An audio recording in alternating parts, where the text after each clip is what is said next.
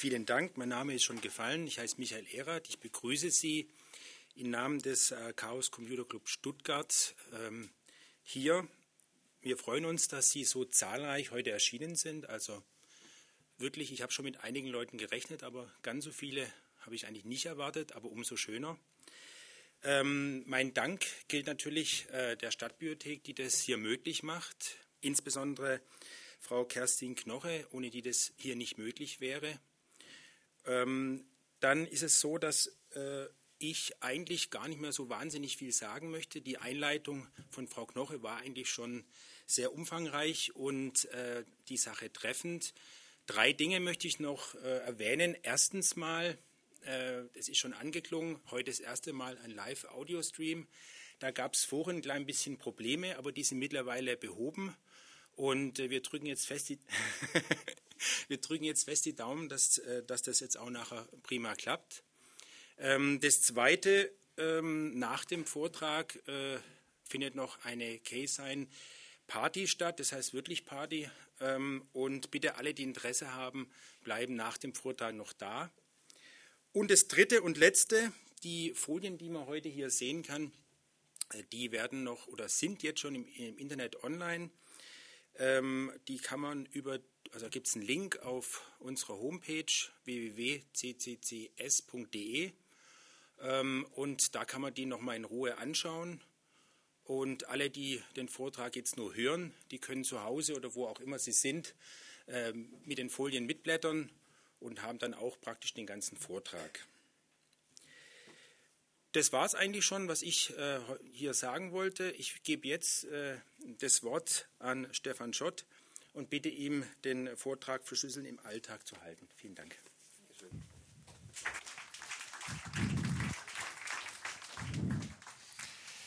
Also heute ist ähm, Pokern auf hohem Niveau angesagt, sage ich mal weil wir haben einen Haufen technisches Spielzeug an den Start gebracht. Es gibt einen Live-Chat, auf den ich ab und zu mal ein Auge werfe. Also wenn ich irritiert mal in Richtung Monitor gucke, dann liegt es daran.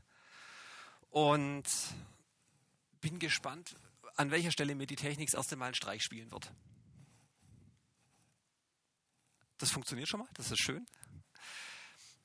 Das ist ähm, so der Diagonalflug, den ich heute mit Ihnen machen möchte. Ähm, ich, nein, ich, ich mache es andersrum. Ich spanne den Bogen an den Schluss. Hinten steht ein Tischchen. Da befindet sich neben dem Flyer für die nächste Veranstaltung von uns eine Auswahl von Büchern aus der Stadtbibliothek, wo es um Verschlüsselung geht. Da liegen ein paar super tolle Bücher drauf. Ein, zwei davon habe ich selber schon gelesen. Tolle Sache, Simon Singh zum Beispiel. Da geht es um die Geschichte der Kryptographie, klassische Verfahren, ähm, in einem Buch habe ich im Inhaltsverzeichnis gesehen, geht es auch bis in die, also einen geschichtlichen Abriss in die, über die modernen Verfahren. Teil davon werden wir heute hören, nämlich über PGP. Über die Technik drinne, die Verschlüsselung, wie sie an sich funktioniert, was die Mathematik dahinter ist, wie Codes erstellt wurden, wie sie gebrochen wurden, was sich da für Dramen drumherum in der Geschichte abgespielt haben. Das sind alles sehr, sehr spannende Themen, um die es heute aber nicht gehen wird, weil ansonsten wären wir weit nach Mitternacht immer noch hier. Was ich Ihnen heute nahebringen möchte, ist nach einem ganz kurzen Überflug über die Grundlagen von ähm, Verfahren, also mal grob klassifiziert, mit was für Verfahren, was für Namen, wird man immer mal wieder in dem Kontext konfrontiert. Soll es in einem großen Block darum gehen, um die Verschlüsselung, die man aus dem Browser kennt, um diese SSL-Verschlüsselung. Ich bin mir sicher, das kennt jeder von Ihnen, dieses kleine Schloss, was dann erscheint oder das Icon, das sich verfärbt die Hintergrundzeile, die dann grün wird und einem signalisiert, das ist alles in Ordnung, du kommunizierst jetzt verschlüsselt. Und ein bisschen erzählen, wie stabil das Ganze ist. Da haben sich in der letzten Zeit haben sich da ein paar Entwicklungen ergeben, die einen da ein wenig nachdenklich stimmen. Der zweite große Block wird sein die Mail-Verschlüsselung am Beispiel von PGP. Auch da weniger jetzt die, die Interna, wie die Verfahren drin funktionieren, sondern mehr so das Doing, was ist denn die Idee dahinter und wenn man das benutzen möchte, worauf muss man achten. Und je nachdem, wie uns die Zeit hinten rausreicht, das muss man einfach schauen, noch ganz kurz angeschnitten, dass man auch Chats, also ähm, Online-Textgespräche verschlüsseln kann. Da gibt es ein Verfahren, das nennt sich OTR. Da erzähle ich dann eventuell hinten raus noch ein paar Sätze da dazu. Ach, ähm, ich es vergesse, richtig. nachdem jetzt in der Vorstellung die, ähm, dass immer mal wieder die, das Wort Cloud Computing gefallen ist und ähm, auch Facebook habe ich gehört. Es sind zwei Sachen, die man auseinanderhalten muss, die, die zwar zu technisch ein Stück weit zusammenhängen, aber unterschiedliche Problematiken sind. Das eine ist die Verschlüsselung an sich. Das ist das, worum es heute gehen wird. Also die Möglichkeit, dass ich Nachrichten so übertragen kann, dass niemand zwischendrin sie mithören kann. Privatsphäre auf der anderen Seite ist ein weitreichenderes Thema. Die Verschlüsselung kann helfen, indem sie dafür sorgt, dass man die Kommunikation nicht mitlesen kann, aber Anforderungen an Privatsphäre sind fast noch weiterreichend. Von daher, wer sich die Ratschläge von hier beherzigt, ähm, kann zwar sicher kommunizieren, aber ist deswegen nicht anonym im Internet. An manchen Stellen ist sogar genau das absichtlich genau das Gegenteil der Fall. So ganz so kompliziert wie auf dem Bild wird es nicht. Einmal diagonal über ein paar Grundbegriffe, ein paar Grundlagen, die einfach immer wieder fallen. Die erste Gruppe von Verfahren, die, mit denen man wenn man technisch unter die Haube guckt, ähm, zu tun hat, das sind sogenannte symmetrische Chiffren. Und das ist das, was Sie ganz sicherlich aus Ihrer Schulzeit noch kennen, wenn man das erste, die ersten zwei, drei Mal Zettelchen geschrieben hat und irgendwann mal fängt den Zettel der Lehrer ab. Das übliche pädagogische Instrument ist ja dann diesen Zettel zu unter dem hohen Gelächter der ganzen Klasse laut vorzulesen, danach zu, zusammenzuknüllen und in den Mülleimer zu werfen, in der Hoffnung, dass es abschreckend genug ist. Das hat bei ein paar Schülern funktioniert. Andere haben dann angefangen, komischen Buchstabensalat auf die Zettel zu schreiben und sich zu freuen über das Gesicht vom Lehrer, wenn er ihn wieder vorlesen möchte.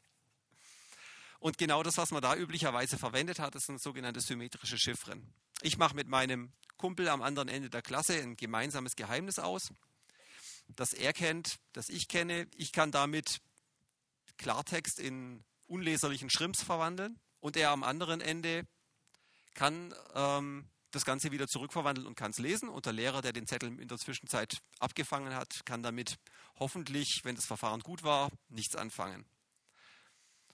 Technisch gesehen sind diese Chiffren an vielen Stellen im Einsatz, aus dem einfachen Grund, weil sie sehr performant sind. Das heißt, man kann, sehr, man kann große Datenmengen in sehr kurzer Zeit damit ver- oder entschlüsseln.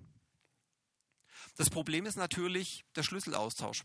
Klar, bei mir in der Klasse war das gar kein Thema, herzugehen, zu sagen, komm, in der Pause Kennwort Apfelmus, dann ist alles klar. Damit kann er es entschlüsseln, der Lehrer nicht. Aber was ist, wenn der Empfänger jetzt nicht einfach nur im Klassenzimmer ist, wo man sich in der Pause kurz treffen kann, sondern wenn der am anderen Ende des Globus sitzt, wenn der in einem Land sitzt, in dem es politische Unruhen gibt und das, was er mir erzählen möchte, ihn in ernsthafte Schwierigkeiten bringen kann. Es ist schon schwieriger, mal einen Schlüssel auszumachen. Eine Möglichkeit ist anzurufen. Wir können telefonieren zum Beispiel. Moderne Technik macht es möglich, aber wer stellt mir denn sicher, dass diese Kommunikation nicht auch schon abgehört wird? Es hat sich in der, Technik, in der Technik hat sich eine mögliche Lösung oder eine Vereinfachung des Problems ergeben. Vorher gibt es noch einen anderen Baustein aus der Kryptographie, den man immer wieder findet. Das sind sogenannte Falltürfunktionen oder Hash-Funktionen, kryptografische Hash-Funktionen eine Hash-Funktion. Hashes werden auch an anderen Stellen in der Informatik eingesetzt. Zum Beispiel, wenn man Daten schnell wieder wiederfinden möchte, geht man über sogenannte Hash-Tabellen. Die Idee ist, man nimmt eine größere Datenmenge und kondensiert sie ein auf einen kleinen charakteristischen, auf eine kleine charakteristische Zeichenfolge. Das ist sowas wie der Fingerabdruck von den Daten wie man sich sicher vorstellen kann, ich kann jetzt nicht aus so einer Riesendatei so eine kleine Zahl machen und hoffen, dass sie dann immer noch eindeutig ist, weil das wäre dann ein ganz tolles Kompressionsverfahren. Dann bräuchten wir keine gigabyteweise Filme mehr übertragen, sondern es würde reichen, einfach so ein, so ein Schnipselchen zu übertragen. Also so eine Falltürfunktion ist, die, die geht nur in eine Richtung, verdichtet das Ganze, man kann daraus jetzt nicht eindeutig wieder den Klartext herstellen. Und ähm, im Fall der, also man möchte ohnehin diese, diese Verfahren so entwerfen, dass so, so, sogenannte Kollisionen, also zwei unterschiedliche Texte, die auf denselben Fingerabdruck abbilden, dass das möglichst selten passiert. Aber es lässt sich natürlich nicht ganz vermeiden. Ähm, in der Kryptographie hat man noch eine zweite Eigenschaft von diesen Falltürfunktionen, nämlich man möchte sicherstellen, dass die Gegenrichtung, also wenn ich so einen Fingerabdruck habe und die Gegenrichtung mir dazu einen anderen Klartext auszudenken, der auch auf diesen Fingerabdruck, diesen Fingerabdruck trägt, dass das möglichst schwierig ist. Der Gedanke ist naheliegend, dass sowas für digitale Signaturen ähm, interessant sein kann und es ist auch interessant, wenn man also wenn man Daten einfach überprüfen möchte, wenn ich wissen möchte, dass die Daten, die jemand anderes hat, dass die übereinstimmen mit dem, was ich habe zum Beispiel. So, jetzt gibt es noch einen dritten Block. Das ist eine Geschichte, die Ende der 70er Jahre von der Forscher-Community entdeckt wurde. Die Militärs haben es, wie sich herausgestellt hat, wussten von solchen Verfahren schon früher. Das sind sogenannte asymmetrische Chiffren.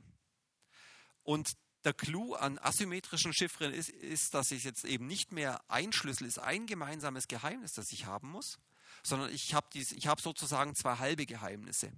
Mit dem einen kann ich verschlüsseln und mit dem anderen kann ich es wieder entschlüsseln.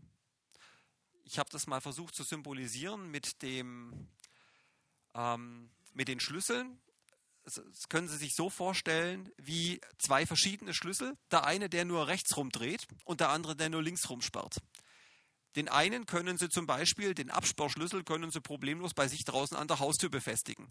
Weil jeder, der vorbeikommt, kann jetzt Ihre Tür absperren und sollten Sie selber vergessen haben, Ihr Haus absichern. Umgekehrt, das Aufsperren, das geht aber nur mit dem anderen Schlüssel, nur mit dem grünen Schlüssel. Und damit hat man dieses Schlüssel, also zumindest so auf dem ersten Gedanken nach, dieses Schlüsselaustauschproblem gelöst. Also ich muss jetzt nicht mehr hergehen und sagen, äh, wir müssen Kennwort Apfelmus ausmachen, sondern das reicht, wenn ich in irgendeiner Art und Weise diesen öffentlichen Schlüssel jemandem zur Verfügung stelle. Und wenn den jemand anderes noch mithört, ist es überhaupt kein Problem, weil er kann mir nur Sachen verschlüsseln schicken. Er kann damit nicht die Gegenrichtung machen, er kann es nicht auspacken, nicht entschlüsseln. Und diesen roten Schlüssel zum Entschlüsseln, den behalte ich, diese Hälfte behalte ich bei mir und streng geheim und lasse niemanden ran. Ja, prima, sind wir alle Probleme auf der Welt los mit dem Verschlüsseln. Jeder kann sicher kommunizieren. Wir könnten den Abend jetzt an der Runde schon, an der Stelle schon fast beenden. Der Kasus Knaxus ist das hier unten. Wenn ich diesen Schlüssel jetzt in der Zeitung abdrucke, zum Beispiel, wie kann ich mir denn jetzt sicher sein, dass das wirklich der Schlüssel von meinem Kumpel Peter ist, der jetzt gerade irgendwo in Iran, Irak, Afghanistan unterwegs ist? Woher kann ich denn sicher sein, dass nicht irgendjemand anderes diese Zeitungsannonce aufgegeben hat und das gedruckt hat und einfach drunter geschrieben hat, das ist Peters Schlüssel. Die Bestätigung habe ich damit noch nicht. Also man hat das Problem ein Stück weit verlagert damit. Also von einem technischen Problem, also diesen Schlüssel auszutauschen, geheim auszutauschen, ist es jetzt ein, ein Stück weit ein organisatorisches Problem, ähm, eine Frage des Vertrauens. Also kann ich mir sicher sein, dass ich den richtigen Schlüssel habe oder hat mir jemand anderes da elegant was untergeschoben? Und die beiden Großtechnologien, die wir, die wir anschauen wollen, nämlich das HTTPS und das PGP, ähm, haben zwei unterschiedliche Lösungsansätze, dieses Problem anzugehen. Beide haben ihre Vor- und Nachteile und um die wird es im Weiteren im Detail, im Detail gehen. Losgehen soll es mit dem Browser, mit der SSL-Verschlüsselung. So. SSL ist, wie schon erwähnt, das ist das Schloss im Browser. Und das ähm, drunter stecken ähm, die, die erwähnten Verfahren, die wir hatten, nämlich die symmetrischen Chiffren, um Schnelldaten auszutauschen, die, die Hashes, um zu überprüfen, dass die Daten nicht unterwegs verändert wurden und diese Public Key, diese asymmetrischen Chiffren, Chiffren, um am Anfang initial ein gemeinsames Geheimnis auszuhandeln für die symmetrische Verschlüsselung. Das ist auch dann schon so mal grob der Ablauf, wie das Ganze funktioniert, wie das Verfahren technisch funktioniert, wenn man da die Spezifikation anschaut. Ähm, als erstes reden die beiden, Brow also Browser und der Server kurz miteinander und sagen in so einem sogenannten Handshake, ähm, hör mal zu, ich kann dir anbieten, ich kann folgende Chiffren habe ich bei mir implementiert, ich kann dir RSA anbieten als asymmetrischen und für symmetrische Chiffren kenne ich jetzt dieses DES und ich kenne AES. Also DES war der Digital Encryption Standard, der galt, der war offiziell in Amerika so der Standard für vertrauliche Daten bis in die späten 90er, aber es gab in den frühen 90ern schon, schon starke Kritik an dem Verfahren, dass das vielleicht nicht mehr ganz zeitgemäß sei. AES, wer einmal auf die Buchstabenabkürzung stößt, wenn es sauber umgesetzt ist, das ist eine Sache, die, die man momentan definitiv als koscher betrachten kann. Ja, jedenfalls dieses Protokoll, dieses SSL ist dafür gedacht, dass es eben, sollte sich mal herausstellen, dass ein so ein Verfahren nicht mehr taugt, weil es unsicher ist oder weil man einen Fehler entdeckt hat darin, dass ähm, man das einfach austauschen kann, ohne dass man jetzt das ganze Protokoll über den Haufen werfen muss. Und deswegen ist dieses, dieser Secure Socket Layer oder eigentlich Transport Layer Security, TLS ist eigentlich die korrektere, die neue Abkürzung davon, ist dafür gedacht, um eben diese ganze, dieses, diese ganze Aushandlung in, in einen geregelten Ablauf zu gießen. Und eben in diesem Handshake tauschen Browser, äh, Browser und Server aus, welche Verfahren sie denn haben und einigen sich auf, die, auf das, das Set an Verfahren, was sie benutzen wollen. Danach sagt der Server, du, ich bin übrigens www.meinebank.de und hier ist mein Zertifikat dafür, dass ich das auch wirklich bin. Umgekehrt kann es, das ist äh, eine Sache, die man so im Alltag relativ selten erlebt, aber es gibt auch die Gegenrichtung, nämlich dass sich der Browser ausweist. Du übrigens, lieber Server, ähm, ich habe hier ein Zertifikat und das beweist, dass äh, hier, hier gerade Stefan Schlott sitzt, zum Beispiel. Und nachdem diese Formalitäten ausgetauscht sind, also man hat im Zuge dessen ein gemeinsames Geheimnis für diese symmetrischen Chiffren ausgehandelt, man hat sich gegenseitig bestätigt, dass er auch wirklich der ist, der er vorgibt zu sein. Danach wechselt man dann auf die symmetrische Chiffre und dann können die Daten zügig hin und her laufen.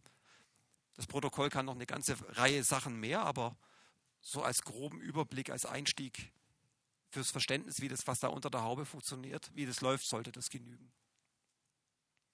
Ja, die Frage, mit wem rede ich denn?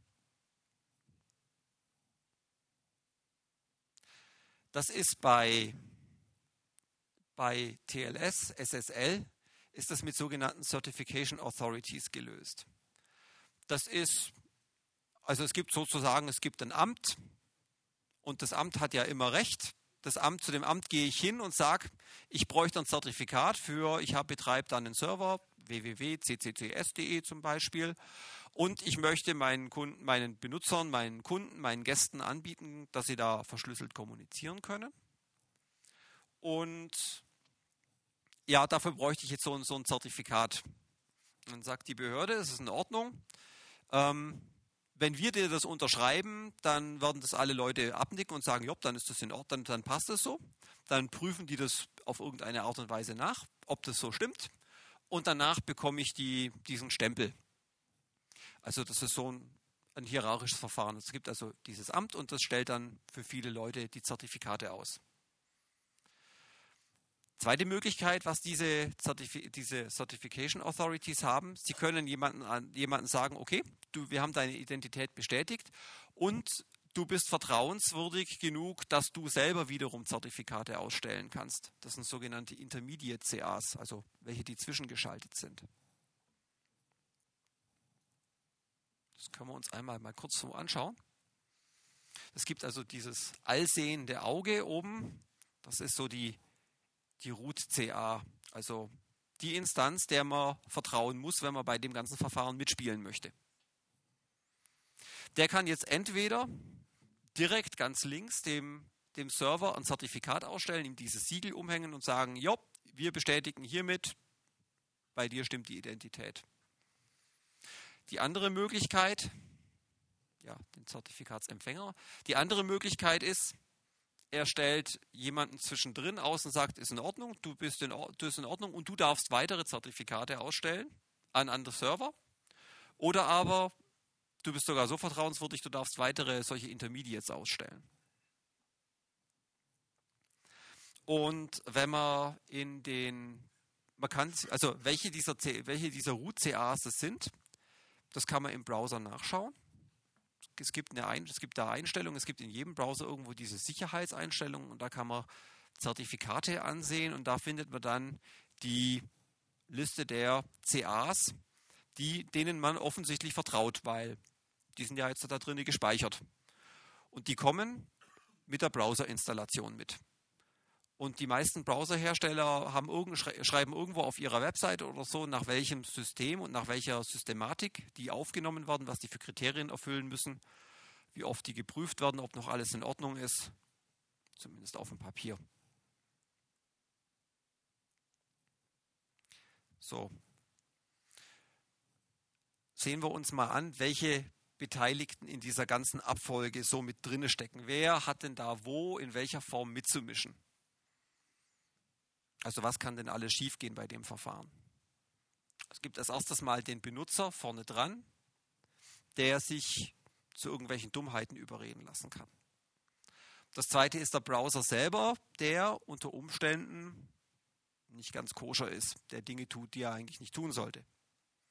Dann gibt es darunter liegend das ganze, der ganze Rechner, auf dem der Browser liegt. Wenn der Browser in, in irgendeiner Umgebung läuft, die ähm, vorher von jemand anderem präpariert wurde in irgendeiner Form, dann ist natürlich da auch keine Sicherheit mehr gewahrt, weil man gar nicht mehr davon ausgehen kann, dass der Browser noch vernünftig funktioniert. Dann gibt es den ganzen Übertragungsweg zwischendrin, die langen Kabelleitungen, Switche und so weiter, wo theoretisch jemand versuchen könnte, irgendwie Schindluder zu treiben. Und dann gibt es natürlich auf der anderen Seite den Server. So. Die Sicherheit von allen Verfahren, also sei das jetzt SSL oder Verschlüsselung mit PGP oder was auch immer, Sicherheit fängt beim, im Kopf beim Benutzer an. Das heißt, ähm, wenn der Benutzer sich zu irgendwelchen Dummheiten überreden lässt, wenn er Sachen macht, die einfach außerhalb von dem geplanten Vorgang, wo der eine von dieser Straße, die einem die Sicherheit bietet, wenn er die verlässt in irgendeiner Form, dann lässt man sie, dann kann es eben passieren, dass man aufs Glatteis geführt wird. Das kann im allertrivialsten Fall jetzt zum Beispiel sein,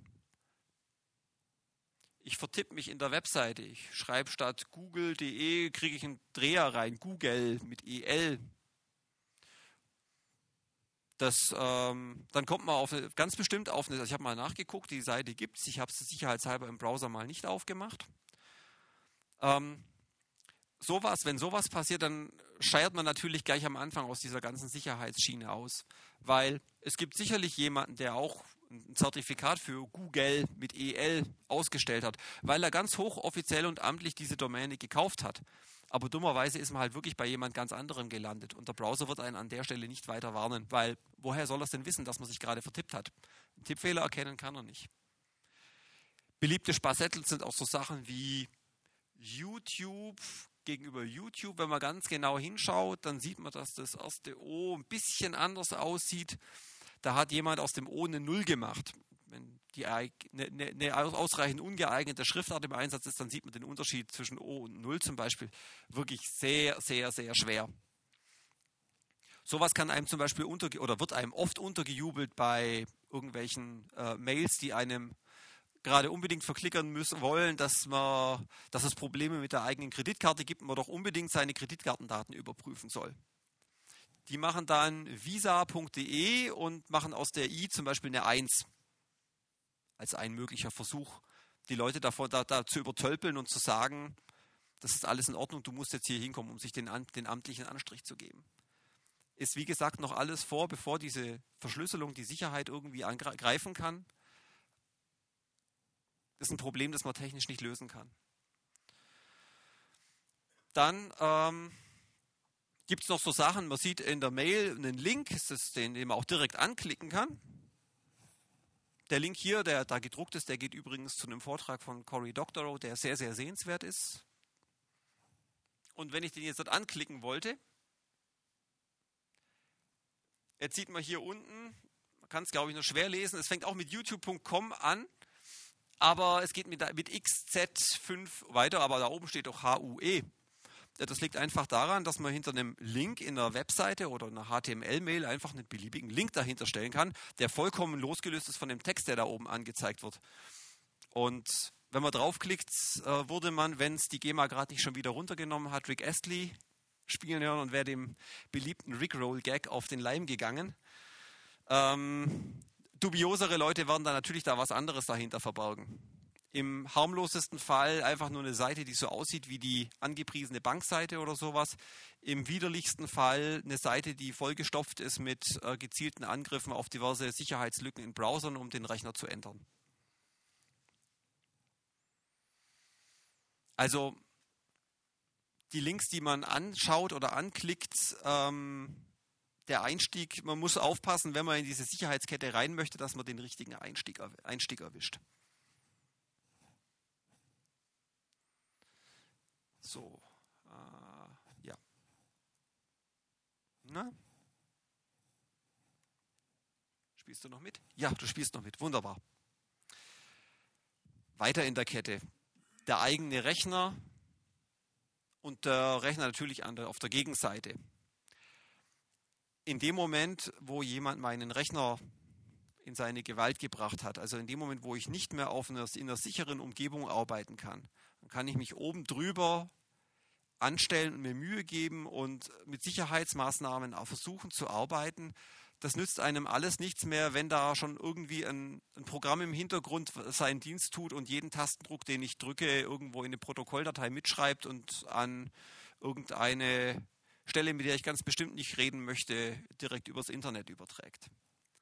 Das gleiche gilt natürlich auf der Gegenseite auch, wenn der Server von meiner Bank äh, irgendwelchen äh, kriminellen Kräften zum Opfer gefallen ist, dann können die da natürlich auf dem Server machen, was sie wollen. Da haben sie alles in der Hand, was sie brauchen, um das nach wie vor nach der Bankseite aussehen zu lassen und danach mit den eingegebenen Daten sonst was anzufangen, wenn auf dem Rechner nicht ohnehin schon genügend Spielzeug liegt, mit dem man Unfug treiben kann. Also in dem Moment, wo man sich so einen sogenannten Trojaner oder also irgendwelche Schadsoftware eingefangen hat, in dem Moment sitzt man zwar noch vor dieser Kiste, aber aus Sicherheitssicht gehört sie einem nicht mehr. In dem Moment hat jemand anders da die Kontrolle drüber. Wenn man sowas beseitigt, wenn man feststellt, dass sowas passiert ist, man kann versuchen mit irgendwelchen Antivirenprogrammen, die man dann von einer also um Gottes Willen nicht direkt von dem Rechner startet, weil wie gesagt, er gehört ja gerade jemand anderem und der wird den Teufel tun, da ein, ein Viren, Antivirenprogramm vernünftig funktionieren zu lassen. Also es gibt von den meisten Antivirenprogrammen äh, Software, die man auf der CD brennen kann oder sich eben gebrannt geben lassen kann, weil wie gesagt, der eigene Rechner tut ja Dinge gerade.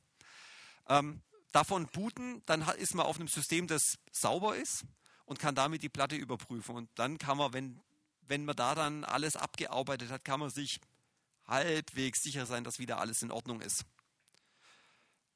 An der Stelle nochmal ein, ein, ein, ein wichtiger Hinweis. Ähm, es kommt auf den Grad der Paranoia an, der eigenen. Also nein, man muss sich wirklich überlegen, welche, welches Sicherheitsbedürfnis habe ich. Für einen Heimrechner, auf dem, keine Ahnung, ich meine ähm, harmlosen Briefe schreibe, also nichts Wichtiges, nichts Geschäftliches. Also meine, vielleicht meine private E-Mail lese, wo mal drin steht, ich war im Urlaub, schön war's, komm, ich schicke dir ein paar Bilder, so in dem Stil. wo die Kinder ab und zu mal ihre Lernspiele spielen. Auf so einem Rechner kann man so vorgehen. Wenn das aber ein Rechner ist, der sensible Daten enthält, wo also wirklich wichtige Arbeit dran passiert, ähm, ist, das ein, ist das ein Ansatz, mit dem man vermutlich nicht mehr zu, zu Rande kommt. Das ist der Punkt, wo man sagen muss, okay, das kostet jetzt zwar Arbeit, aber die Maschine wird komplett platt gemacht, von einem Originalinstallationsmedium neu installiert, auf den neuesten Stand und auf den allerneuesten Softwarestand gebracht, bevor das Ding erst, erstmalig Kontakt wieder mit dem Internet hat. Bevor wieder was passieren kann. Und dann sehr vorsichtig die hoffentlich gebackupten Daten äh, zurückspielen. Und dabei eben aufpassen, dass man sich mit dem Backup nicht noch auch noch, also den gebackupten Wurm wieder mit, mit eintritt. Ist auch schon passiert. Also, aber das kommt darauf an, wie sensibel die Sachen, wie, wie, sensibel, wie sensibel die Daten sind und wie groß der Schaden ist, der da potenziell entstehen kann. Ja, im Browser, ähm, im Browser selber kann natürlich auch, können auch Dinge passieren. Also ich könnte ja den Netzwerkverkehr an irgendeiner Stelle abhören, aber wenn die Daten aus dem Browser mal draußen sind, dann sind sie ja verschlüsselt. Aber wenn ich es schaffe, in irgendeiner Form direkt in den Browser reinzukommen, ja, da ist die Verschlüsselung, die eigentliche Übertragung noch nicht passiert und da sind die Daten auch noch nicht verschlüsselt. Das heißt, an der Stelle ähm, kann ich auch mit, mitlesen, Tastendrücke emulieren, Eingaben machen, den Browser an einer bestimmten Stelle einfach kapern. Geht eine ganze Menge. Ähm, die Browser sind, also es ist schön, dass man die Browser erweitern kann, aber das ist halt mit irgendwelchen Plugins und Add-ons. Aber das ist dummerweise halt auch die ideale Schnittstelle für, also offiziell dokumentierte und wohlgeformte Schnittstelle für irgend so ein böswilliges Programm, das, ähm, dass man das, das dann irgendwelche Dinge tut. Ah, jetzt fällt mir ein, ich wollte eigentlich noch ein Bild bringen. Jetzt muss ich es Ihnen so erzählen. Es gab es in, in, jüngster Zeit des Öfteren mal, dass man, man bekam eine Mail oder bekam irgendwoher einen Link mit, oh, musste gucken, tolles Video. Dann ist man auf die Seite gegangen und die Seite sah genauso aus wie YouTube. Nur dass statt dem Video ähm, einfach ein schwarzes Bild war und dann kam eine Meldung, Ihr Flash-Plugin ist nicht auf dem neuesten Stand. Bitte installieren Sie doch mal dieses Add-on, damit Sie wieder Video gucken können. Dummerweise eine Meldung, die man auch auf einem äh, vielleicht nicht ganz aktuellen System durchaus mal bekommen kann, wenn man auf irgendeiner Seite mit Flash-Video ist.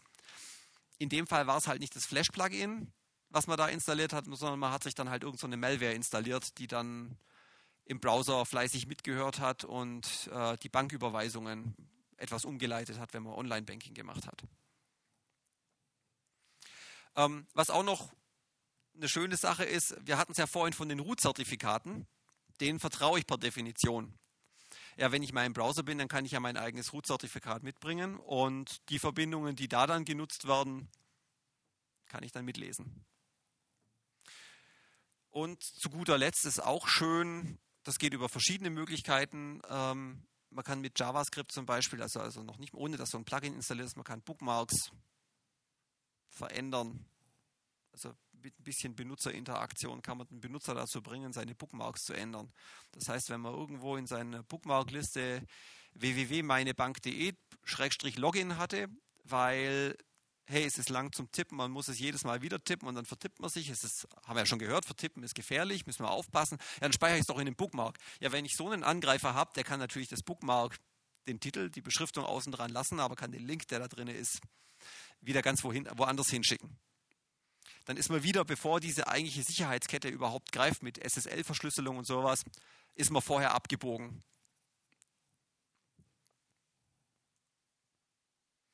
So. Ja, was noch, was jetzt noch übrig bleibt, ist die Verbindung zwischendrin. Ja, äh, die Verbindung kann hier das Kabel sein, was hier rausgeht zum DSL. Das kann ähm, ähm, das kann irgendwo im Internetcafé sein. Eine Menge Zwischenverbindungen gibt es dann aber auch irgendwo beim, bei, auf der ganzen Strecke zwischendrin, bei den verschiedenen äh, Service-Providern, die dann die Daten für einen weiterleiten. Die eigene Firma hat irgendeinen Proxy, durch den aller Verkehr geht und so weiter. An jeder der Stelle könnte theoretisch auch was schiefgehen, weil es sind überall Einstiegspunkte, wo jemand was machen könnte. Und wenn er sich da schafft, dieses Kabel, was da läuft, auseinanderzutrennen und ähm, selber von Hand diese Päckchen rumzuschaufeln, kann er, kann er sich alles anschauen und möglicherweise auch verändern. Ja, aber wir haben doch, habe ich doch gerade eben erzählt, wir haben doch SSL, wo erst die Identität geprüft wird gegenüber, ob alles in Ordnung ist. Ja, das ist meine Bank.de, ist alles prima, ich bekomme ein grünes Kästchen. Ja, jetzt habe ich doch eine verschlüsselte Verbindung, verflixt nochmal, wie soll der Man in the Middle dann irgendwas machen? Ja, ähm, wir kommen jetzt hiermit zum ersten spannenden Teil dieses Vortrags. Für mich spannend, weil ich mich jetzt auf das, das Wagnis einer, einer Live-Demo geben muss oder geben möchte. Ich werde jetzt hier auf dem Rechner einen, einen Man in the Middle an den Start bringen. So, und der Man in the Middle der läuft hier.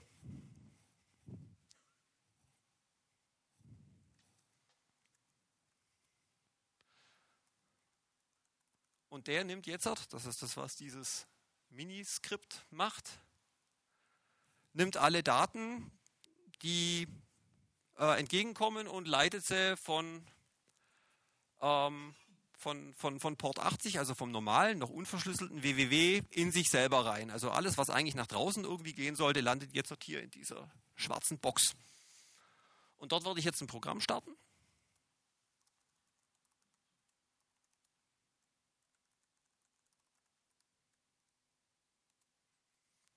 Das jetzt halt einfach diese Verbindungen entgegennimmt und danach mehr oder minder ordnungsgemäß weiterleitet. So, jetzt muss ich mir einen, kurz einen zweiten Browser suchen. Ich nehme mal den hier und bin mal gespannt, ob das hier jetzt funktioniert, wenn ich den rüber schiebe.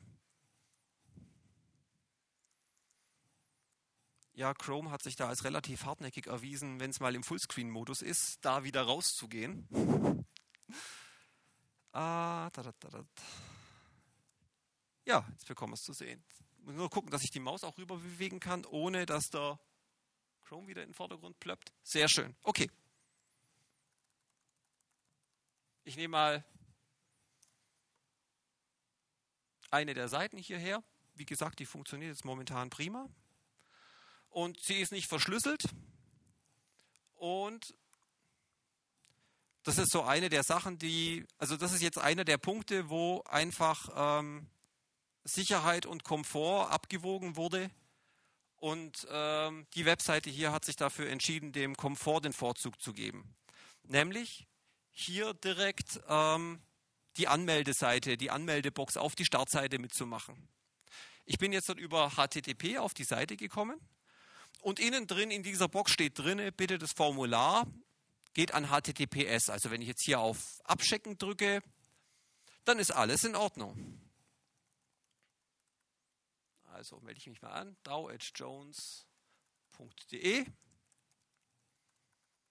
Mein streng geheimes Passwort und ich drücke auf Einloggen.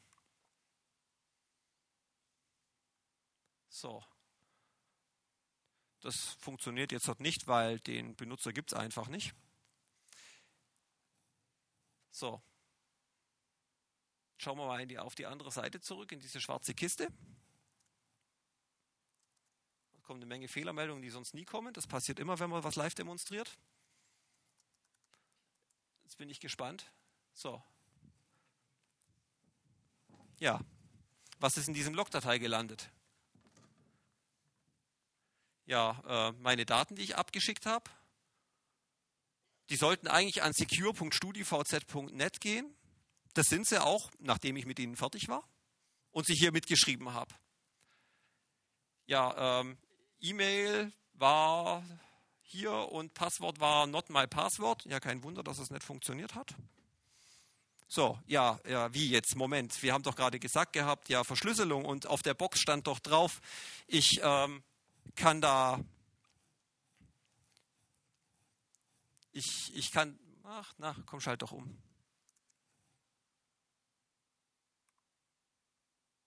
Okay, so. Ja, was ist passiert an der Stelle? Es, wär mehr, es wäre mir möglicherweise aufgefallen, wenn ähm, die Login-Seite eine separate Login-Seite gewesen wäre. Nämlich wäre auf studivz.net gegangen und da wäre irgendwo ein Knopf gewesen Login und das hätte mich auf, einfach auf eine neue separate Seite mit diesem Formular geschrieben, ge geschickt. Das machen inzwischen relativ wenige Webseiten, weil, hey, so geht, also die, die User Interface-Leute nennen das einen Strafklick. Ein Klick, den, den der Benutzer machen muss, der für ihn aber überhaupt keinen Mehrwert bringt ja, es hätte ihm einen Sicherheitsmehrwert gebracht, weil wenn ich auf diesen Einloggen-Knopf geklickt hätte, dann hätte ich sehen können, dass die Webseite, die, das Login-Formular nicht HTTPS verschlüsselt gewesen wäre. StudiVZ hat vollkommen korrekt hier in dem Formular drin gehabt, normal, wenn ich die Seite normalerweise abrufe, hier HTTPS Secure StudiVZ.net. War vollkommen korrekt. Aber wir hatten den Man in the Middle. Diese schwarze Kiste, die wir gerade eben gesehen haben. So, und die ist einfach hergegangen und hat die Webseite, die, die Daten laufen ja alle bei ihr durch und hat einfach dieses HTTPS durch HTTP ersetzt, also durch eine unverschlüsselte Verbindung. Und nachdem das einfach in diesem Formular, in diesen Innereien passiert, sehe ich das als Benutzer von außen nicht. So. Habe ich noch was? Nee, habe ich nicht mehr. Also ähm, Formulare ausfüllen, die vermeintlich auf eine, auf, auf, also sonst immer auf eine sichere Seite leiten, ist eine Falle, wo, wo man reinfallen kann. Wo, wenn man einen, also einen Angreifer hat, der die Leitung irgendwo unterbrochen hat und sie die Daten unterwegs manipulieren kann. Wenn er nur mithört, also ein Angreifer, der nur mithören kann, der hätte sowas nicht machen können, weil für den wären die Formulardaten, das Passwort nachher schon über eine verschlüsselte Verbindung gelaufen. Aber wir haben wieder einmal den Benutzer so im letzten Augenblick, bevor er in diesen sicheren Kanal einsteigt, ihn nochmal aus der Kurve gekickt und ihn auf dieses unsichere Formular umgeleitet. Und das macht in dem Fall noch nicht mal wirklich was aus, ob das auf der anderen Seite jetzt funktioniert oder nicht.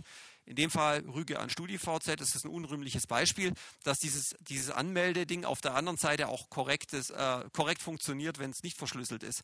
Viele andere Webseiten sagen, dann du, nee, nee, hier ist kein Anmeldeformular, Fehl, Fehlschlag, kaputt, geht nicht. Aber das, das, Kind ist in dem Fall ja schon in den Brunnen gefallen. Die Daten sind schon einmal übers Netz und der Angreifer hat es mitlesen können. In dem Fall ist es besonders unglücklich, weil man es nicht mal merkt. Mich hätte es, wie gesagt, wenn das ein Link gewesen wäre, Login und dann auf eine neue Seite gegangen wäre, die selber schon verschlüsselt wäre, hätte ich es merken können, dass dieser Mensch dazwischen sitzt. Also ähm, Vorsicht, also wenn man vorsichtig sein möchte, Vorsicht bei solchen direkten Login-Formularen. Und wenn man auf der Login-Seite gibt, also auch die Seite, die die Daten dann wegschickt, muss schon verschlüsselt sein. Ansonsten kann man sich nicht sicher sein, ohne, wenn man hier nicht in die Innereien gucken möchte, ähm, wo die Daten dann letztendlich tatsächlich hingehen. Das Ganze als Benutzer erkennen. Wie gesagt, ähm, wenn ich eine separate Login-Seite habe, der Browser warnt mich, Genau richtig.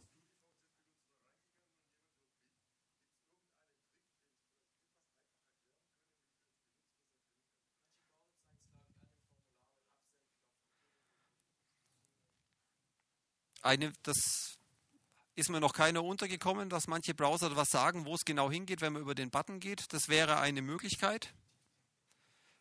Ähm, ansonsten in dem Fall merkt man es als Normalsterblicher, also mit so einem direkten Login-Formular merkt man es erst, wenn das Kind in den Brunnen gefallen ist. Die einzige Möglichkeit, sicher zu sein, ist, über die Startseite schon über HTTPS aufzurufen. Das müsste funktionieren. Ich glaube, die liefern die Startseite auch verschlüsselt aus. Ja?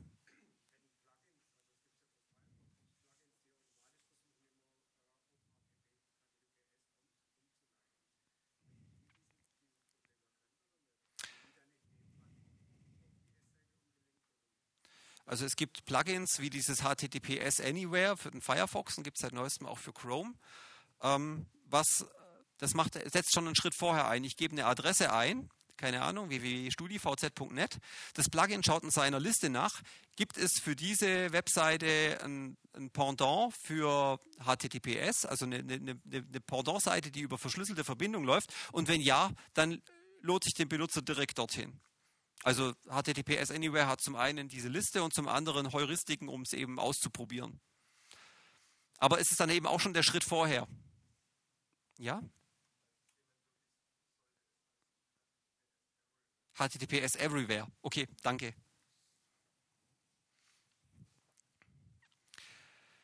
Ja, so. Es gibt noch anderen Schindluder, den man treiben kann. Ah, ich bin ja schon richtig. Die andere Möglichkeit ist, ähm, ich, kann, ich kann natürlich den Menschen in der Mitte machen und der nimmt korrekt, der nimmt die Verbindung entgegen und der gibt sich als, aber aktiv als ein Gegenüber aus. Jetzt klar, das haben wir ja vorhin, äh, vorhin überlegt gehabt mit diesen CAs. Jetzt hat er natürlich nicht diesen amtlichen Stempel. Jetzt kann der kein gültiges, kein gültiges Zertifikat präsentieren. So, ähm, die, ähm, der Inhalt von so einem Zertifikat, wenn man sich das dann anschaut, wenn diese Fehlermeldung kommt, der, ist, der Inhalt der Text ist beliebig. Also ich kann auch in so, eine, in so ein selber gemachtes Zertifikat als Besitzer Komodo oder VeriSign oder was auch immer reinschreiben. Das ist das eine Problem. Das andere, ähm, es gab in der jüngsten Zeit ähm, eine ganze Reihe, äh, wurde ruchbar, dass es eine ganze Reihe von Leuten gab, die da, ähm, die Also CAs, die sich nicht korrekt verhalten haben, absichtlich oder unabsichtlich. Also die eine Möglichkeit ist so, man kann den Angriff natürlich vorbereiten, indem man das passende Root-Zertifikat im Browser hinterlegt. Das kann einem zum Beispiel passieren, also das kann also bösartig sein, in, im Sinne von, das hat irgendein böses Programm gemacht. Das kann einem aber zum Beispiel auch passieren, wenn man in einer Firma arbeitet und die Firma hat eine entsprechende Policy, dass sie sagt, wir haben einen Proxy, da muss alles durch und wir wollen alle Daten mitlesen aus Gründen, die, irgendwo, die man irgendwo mal unterschrei unterschreiben muss und abgenickt, damit abgenickt hat als Mitarbeiter. Dann werden in den Installationen in der Firma wird überall als Zertifikat, als Root-Zertifikat, das Zertifikat der Firma mit eingebaut und damit merkt man nicht, dass da irgendjemand zwischendrin ist. Hm? Entschuldigung? Okay, Entschuldigung, ich dachte gerade jemand hätte noch was gesagt, einen Einwurf gehabt. Ja, wie gesagt, äh, Man in the Middle und das Zertifikat im Browser drinne, ja, äh, sorry, das war's dann. Wenn das passiert, hilft einem das ganze SSL nicht mehr weil eben irgendjemand, irgendjemand Falsches, eine böswillige Instanz zu allem Ja und Amen gesagt hat. So. Also eine der Schwierigkeiten bei HTTPS ist, also bei dieser bei, dieser, äh, bei, diesem, bei diesem Baum vom, vom, von der Wurzel an, dass jede der, also erstens mal jede der Wurzeln, jede dieser Root-CAs, aber auch jede Intermediate-CAs beliebige Zertifikate ausstellen kann. Also es gibt keine Möglichkeit, in irgendeiner Form einzuschränken und zu sagen, du bekommst jetzt so eine Intermediate CA, aber du darfst nur CAs für .de-Domänen ausstellen, weil du eine deutsche Firma bist. Oder du darfst nur Zertifikate ausstellen für, keine Ahnung, äh, meinefirma.com oder sowas. Es gibt keine Möglichkeit, das nochmal irgendwie weiter einzuschränken. Das heißt, jeder, der so ein, irgendwie so ein, so ein Root-Zertifikat oder so ein Intermediate-Zertifikat in den Fingern hat, der ähm, kann beliebig andere Zertifikate ausstellen. Das ist in jüngster Zeit passi äh, mehrfach passiert. Das ist also keine so, eine, so ein abstrakter Angriff, sondern da sind einige Leute schon, also um es auf den Punkt zu, mal auf den Punkt zu bringen, dieses Problem hat inzwischen Menschenleben gekostet. Erheblich. Und zwar in Gegenden wie Syrien oder sowas, wo man ein, ja, in einer nicht ganz so behüteten äh, Umgebung lebt wie wir hier in Deutschland.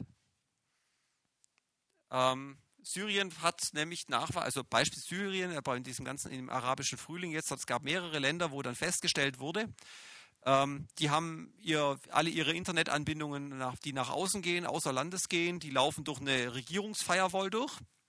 Und da wird der Verkehr mitgelesen und die haben genau den, weil HTTPS äh, könnten sie sonst nicht mitlesen, die haben also den genau abgefangen und da diesen Man in the Middle gemacht und damit die Dissidenten nicht merken, haben sie auf irgendeinem Wege Zertifikate in die Finger bekommen für Facebook, weil viele der Proteste haben sich über Facebook organisiert. Selbiges gilt für Twitter, für Google, für Google Mail, um die Mails mitlesen zu können auf die Weise, für Tor. Tor ist eine, Anonymisierung, eine Anonymisierungssoftware, aber auch die Software muss man irgendwo erstmal herbekommen.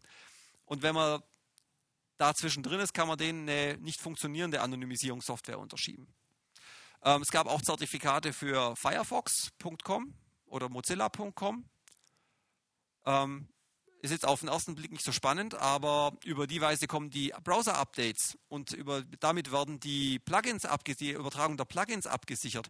Und auf die Weise hat man jetzt auch wieder also beliebige, beliebigen Code, beliebige Programme den Leuten unterschieben können, wenn sie ein Browser-Update machen wollten oder sich ein neues Plugin installiert haben. Äh, wo die Zertifikate herkamen, da wurde dann georakelt und gemunkelt.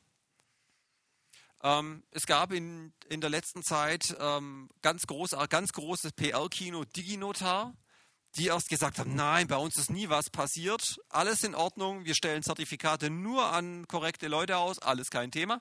Und so peu à peu mussten sie einräumen, dass sie in den letzten drei Jahren, ich weiß nicht wie viel Dutzend Mal in die Systeme aufgemacht wurden. Und da hat sich halt irgendjemand äh, nicht nur einen Spaß eben, nicht nur einen Spaß draus gemacht, dieses, äh, die, ähm, das, den Rechner zu hacken und auf der Webseite einen Kommentar zu hinterlassen, sondern die haben damit halt Geld gemacht und haben halt Zertifikate für Google, Facebook, weiß nicht was erzeugt und haben das an äh, solche Länder wie Syrien oder sowas verkauft. Ja, der Gipfel, den den Vogel abgeschossen hat, dann unlängst Trustwave. Auch eine CA, die im Browser per Default drin ist und dementsprechend alles, was TrustWave unterschreibt, ist damit gültig. Und alles, was äh, von TrustWave ausgestellte Intermediates ausstellen, ist gültig. Und TrustWave hat irgendwann mal nach etwas Nachdrängen rausgerückt, ja, ähm, ja, wir verkaufen schon ab und zu mal so ein Intermediate-Zertifikat an irgendwelche Firmen, weil, hey, die wollen doch an ihrer Firewall mitlesen, was ihre Mitarbeiter machen, die müssen doch auf sie aufpassen. Ähm, die haben erstmal das Unschuldslamm gegeben, so von wegen, ja, das machen doch alle. Und es ist zu befürchten, dass sie damit nicht gänzlich Unrecht haben. So, und dann natürlich, wenn man in den Browser reinschaut, heute, ich kann mal gucken, ob ich die Liste jetzt, ob mir der Dinger hier nicht einen Streich spielt mit dem Umschalten. Ich kann mal versuchen, ob ich auf Anhieb die, ist es unter Edit oder Preferences die Einstellung? Ich, unter, da ist es. Also hier unter Security, ah nein, unter Advanced ist es. Few Certificates. Gibt es hier die Authorities. Und das war am Anfang mal, als dieses ganze Konzept gemacht wurde, waren das eine sehr übersichtliche Anzahl von CAs.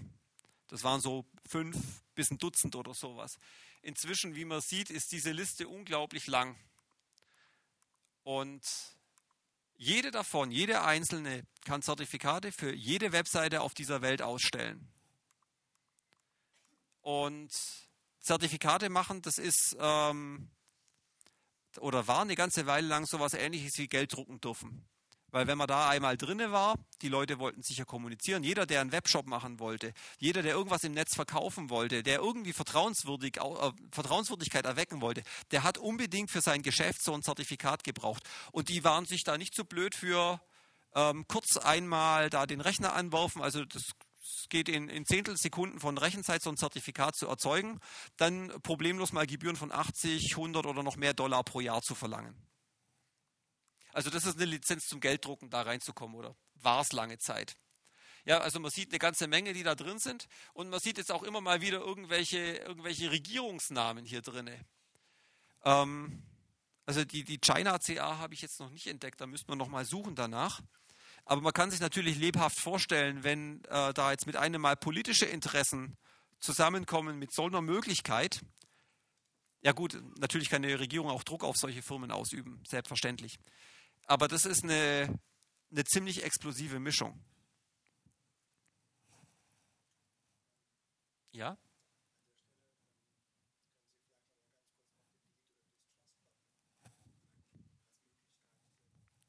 Es gibt natürlich die Möglichkeit, diese Zertifikate hier rauszulöschen. Man kann diese Liste selber aufräumen. Ich frage mal jetzt mal ganz frech in den Raum, ähm, hat das, wer hat das schon mal gemacht? Eins, zwei, drei, vier, fünf, okay, erstaunlich viel, erlauchtes Publikum. Ihr seid nicht repräsentativ, tut mir leid. Okay, wer hat mehr als nur DigiNotar rausgemacht? Was, wenn ich fragen darf? VeriSign raus, okay.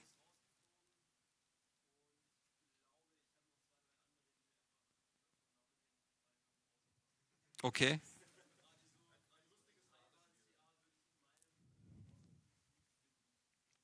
Ja, also es ist löblich, wer sich die Arbeit macht, aber es ist unheimlich schwierig für, einen, für, einen, für eine Privatperson festzustellen, ja, welche von diesen CAs kann ich denn jetzt vertrauen und wem nicht. Das ist eine ziemlich ja, es ist einfach, einfach, es ist einfach sehr schwierig, das festzustellen. Es ist eine Glaubensfrage, ganz genau richtig. Es deswegen die einzige Root-CA, die wirklich vertrauenswürdig ist, ist die, die man selber unter Kontrolle hat. Das ist dummerweise die, von der die wenigsten Webseiten im Netz unterschrieben sind. Es ist, ja, es, nee, es ist, ist leider so. Also es ist klar, das, wo ich selber den Finger drauf habe, für den technisch Versierten, das ist auch nicht, vermutlich auch nicht für jedermann. Ähm, aber das hilft auch nur einem selber, weil man dann weiß, okay, ich rede jetzt mit meinem Server, mit meiner Webseite zum Beispiel. Aber den anderen auf deren Planeten hilft es nicht weiter. Apropos weiter, magst du weiter? Nö. Ja. Hallo Maus. Ja, ja, ja. Der Fluch der Technik. Ja, jetzt hat. Tut's. Laola. Okay. Was ich natürlich machen kann, jedes dieser Zertifikate, die mir dann präsentiert werden, hat einen Fingerprint. Kommen wir auf die Fingerabdrücke vom Anfang zurück. Und die kann ich mir tatsächlich anzeigen lassen. Ich kann also auf www.meinebank.de gehen mit HTTPS. Ich kann mir das Zertifikat anzeigen lassen. Und ich kann dann zum Telefon greifen und bei der Bank anrufen und den Leuten sagen, Leute, ich hätte gerne mal euer Zertifikat geprüft, sagt mir mal bitte euren Fingerprint. Also, ja, das Gelächter im Publikum sagt schon, wie wahrscheinlich, wie groß die Wahrscheinlichkeit ist, dass man da eine vernünftige Antwort bekommt. Aber ich, äh, ich, ich, kann, ich kann immerhin mit Stolz vermelden, dass n größer 0 ist. Also irgendeine Stadtsparkasse gab, gab schon mal von den Bekannten, äh, ist da von, von besagten Bekannten ausreichend lang genervt worden, dass die inzwischen auf solche Fragen vernünftige Antworten geben können. Der Mensch bei der Bank benutzt inzwischen auch PGP. Ja, es passieren Dinge, nicht wahr?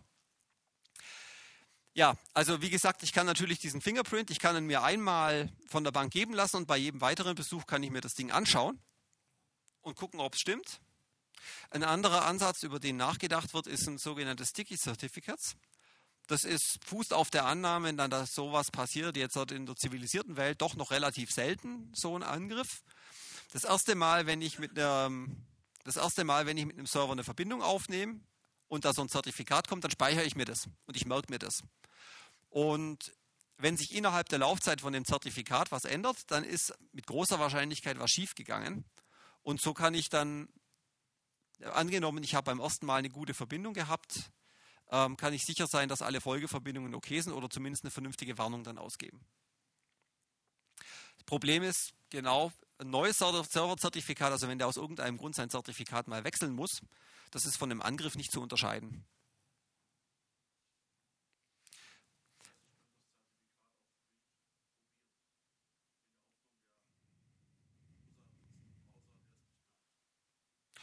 Wenn ich es ähm, in irgendeiner Form, ja, also wenn ich den, genau, ich kann natürlich wieder neu, als Angreifer ein neues Zertifikat ausstellen, ich kann denselben Text reinschreiben und ich kann dann bei dieser Warnung, die dann hochploppt, darauf hoffen, dass der Benutzer sagt, hm, warum? Sind wir wieder bei Punkt 1, Sicherheit fängt bei Benutzer an. Ja, ähm, wie gesagt, angenommen, man hat einen, einen, gut trainierten Benutzer, der weiß, okay, nach der ersten Verbindung, wenn nach der ersten Verbindung irgendeine so eine Fehlermeldung kommt, dann sollte ich, sollten sich die Nackenhaare aufstellen. Ich sollte sehr vorsichtig sein mit dem, was ich tue. Ja?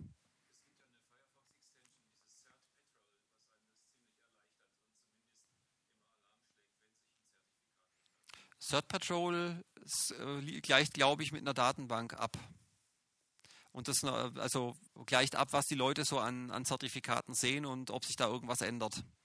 Und versucht dann ähm, so, ähm, zu, raus, anhand dessen rauszufinden, wie viele Leute gerade was Neues liefern, äh, zu sagen, okay, also wenn die ganze Welt mit einmal ein neues Zertifikat sieht, dann haben die wohl ihr Zertifikat geändert. Und wenn es nur, ein, nur einzelne sind, dann ist es vermutlich ein Angriff. Das äh, HTTPS Everywhere, also das vorhin erwähnte Plugin, äh, macht in der neuesten Version was ähnliches übrigens. Einen anderen Ansatz, der ähm, seit einem, keine Ahnung, seit einem halben Jahr oder sowas immer mal wieder durch die, ähm, durch die Medien digitaler und analoger Natur geistert, das ist Convergence. Die Idee von Convergence ist gen genau das, was gerade auch schon angeschnitten wurde. Also ein Angreifer, der einen Man-in-the-Middle-Angriff fährt, der kann zwar einzelne Verbindungen angreifen, aber typischerweise nicht alle. Und die Idee ist, ähm, dass es im Netz einfach eine Reihe Notare gibt, die da also auf der ganzen Welt verteilt sind. Und wenn ich jetzt zum ersten Mal äh, mit einem, mit einem Webserver, äh, mit einem Server kommuniziere, dann bekomme ich den sein Zertifikat. Und bevor ich weitermache, wende ich mich erstmal an eine Reihe von Notaren und sage mal, hey, die Adresse da, was für ein Zertifikat zeigt er denn euch? Und dann fangen die von, also von verschiedensten Enden aus, aus dem Netz ähm, auf diesen Server zuzugreifen und holen sich das Zertifikat und leiten das dann weiter. Und jetzt kann ich hergehen und schauen, hm, ich habe das bekommen. Äh, Notar 1 sagt mir dasselbe, Notar 2 sagt mir auch dasselbe, Notar 3 hat was anderes. Okay, also das meiste scheint in Ordnung zu sein, vielleicht hat Notar 3 ein Problem. Üblicherweise, wenn alles koscher ist, wird man von allen das Gleiche bekommen. Üblicherweise, wenn man selber angegriffen wird, also man selber das, das ausgewählte, das vereinzelte Opfer ist, werden alle Notare was anderes, dasselbe behaupten, nur selber hat man ein anderes Ergebnis bekommen. Und dann heißt es, okay, Finger weg.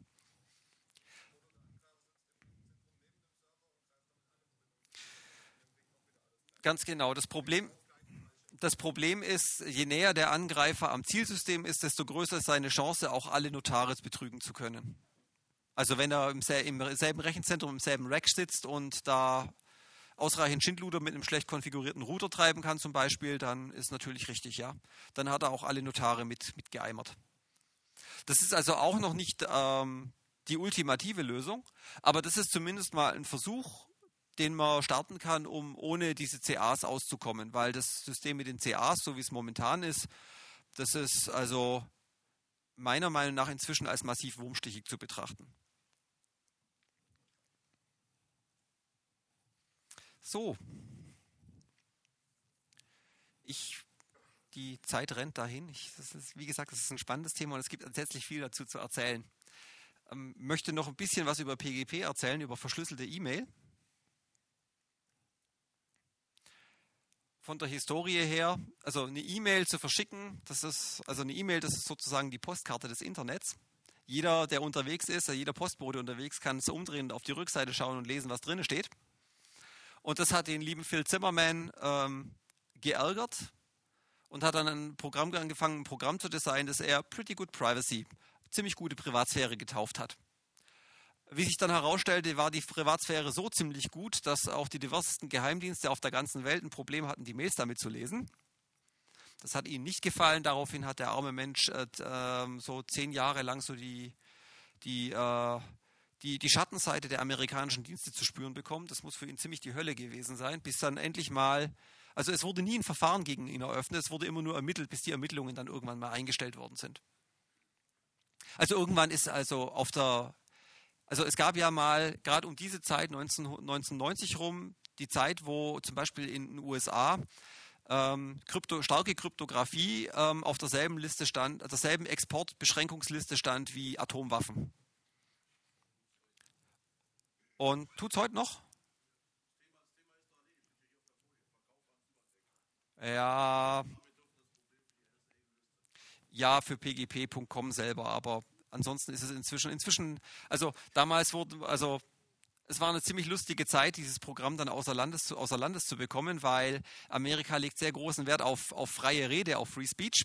Und daraufhin haben Leute Bücher gedruckt mit dem Source Code haben den an, eine, an den Verein nach äh, Norwegen geschickt und die haben das dann äh, auseinandergerissen und verteilt an Freiwillige, die es abgetippt haben. Und so gab es dann PGPI, das International, was also auf sauberem Weg aus den USA exportiert wurde. Ähm, irgendwann ist dann den diversen Regierungen aufgegangen, dass das Internet also nicht nur schrecklich, also auch, aber nicht nur ganz schrecklich ist, wo die Terroristen ihre Anschläge planen, ähm, sondern dass man damit auch ein Riesengeschäft machen kann. Und Geschäft geht nur, wenn Vertrauen da ist. Für Vertrauen braucht man sichere Verbindungen und damit ist man dann so peu à peu von diesem, von diesem Exportverbot und diesen Beschränkungen ein Stück weit abgerückt. Jedenfalls das Programm, also pgp.com, kann PGP kann man kaufen für die Firma. Es gibt aber auch eine freie Implementierung, das nennt sich GNU Privacy Guard, was ähm, lustigerweise die Entwicklung ähm, eine, eine Weile lang von der deutschen Regierung sogar gesponsert wurde. So. PGP ist auch das Prinzip ist wieder das gleiche mit diesen asymmetrischen Schlüssel. Ich habe einen öffentlichen Schlüssel, den ich in die Zeitung setze, beziehungsweise in irgendeiner Form jedem zur Verfügung stelle. Und meinen geheimen Teil, den behalte ich für mich. Und so ein Schlüssel setzt sich also, wenn man sich anzeigen lässt vom Programm, der setzt sich aus, aus einer Reihe von Bestandteilen zusammen. Als erstes mal dieses 0x75fd und so weiter, dieser Passus hier. Das ist die Schlüssel-ID, also das ist sozusagen die Kurzform, unter der man meinen Schlüssel auf irgendeinem Schlüsselserver finden kann. Die ist nicht garantiert eindeutig, aber damit hat man zumindest eine gute Chance, den richtigen zu finden. Dann ähm, gibt es die sogenannten Identitäten. Also an so einem Schlüssel hängen dann mehrere, können mehrere Benamsungen dran sein, also insbesondere mehrere E-Mail-Adressen. Die meisten Leute haben inzwischen den Fluch mehrerer E-Mail-Adressen mehrere Postfächer, die sie lesen müssen. Das Ding hat ein Ablaufdatum, also wie lange es gültig ist. Und ähm, Da können gegebenenfalls noch Kommentare dran stehen an diesen Identities. Und dann steht jetzt hier noch so eine Vertrauensinformation dran, Ultimate in dem Fall, weil es mein eigener Schlüssel ist. Ich traue meinem eigenen Schlüssel. Das äh, wird jetzt hier mit angezeigt, ist aber eigentlich nicht in diesem Schlüsselpaket mit drin. Was man jetzt hier nicht sieht, sind natürlich die eigentlichen Schlüsseldaten. Das sind irgendwelche sehr länglichen ähm, Strings, also Zeichenketten, plus die ganzen Signaturen. Was mit denen auf sich hat, das kommt jetzt so Schritt für Schritt Weise dazu. Wer sich so einen Schlüssel erzeugen möchte, wird als erstes mal vor eine Reihe von Fragen gestellt, was er denn da eintragen möchte. Das erste ist die erste Frage, die man gestellt bekommt, ist, welches Verfahren möchte man denn nehmen? Ob man einen RSA-Schlüssel oder einen DSA-L-Gamal-Schlüssel erzeugen möchte. Und jeder, der zum ersten Mal damit vorher mit Krypto nichts zu tun hatte und zum ersten Mal sieht, denkt sich, ja, was bitte? Also, das hat einen Hintergrund einen Hintergrund, dass RSA, also dieses asymmetrische Verfahren, das auf dem lange Zeit noch ein Patent war und deswegen die freie Implementierung auf äh, patentunbelastete Verfahren ausgewichen ist. Ähm, und dementsprechend konnte man sich entscheiden, welche Variante man haben möchte. Inzwischen ist die Sache mit den Patenten hinfällig. Das ist abgelaufen, das RSA-Patent. Das lässt sich also genauso benutzen. Ähm, ähm, wenn man sich das ist der nächste Grad der Paranoia nach PGP, Mails mit PGP verschlüsseln.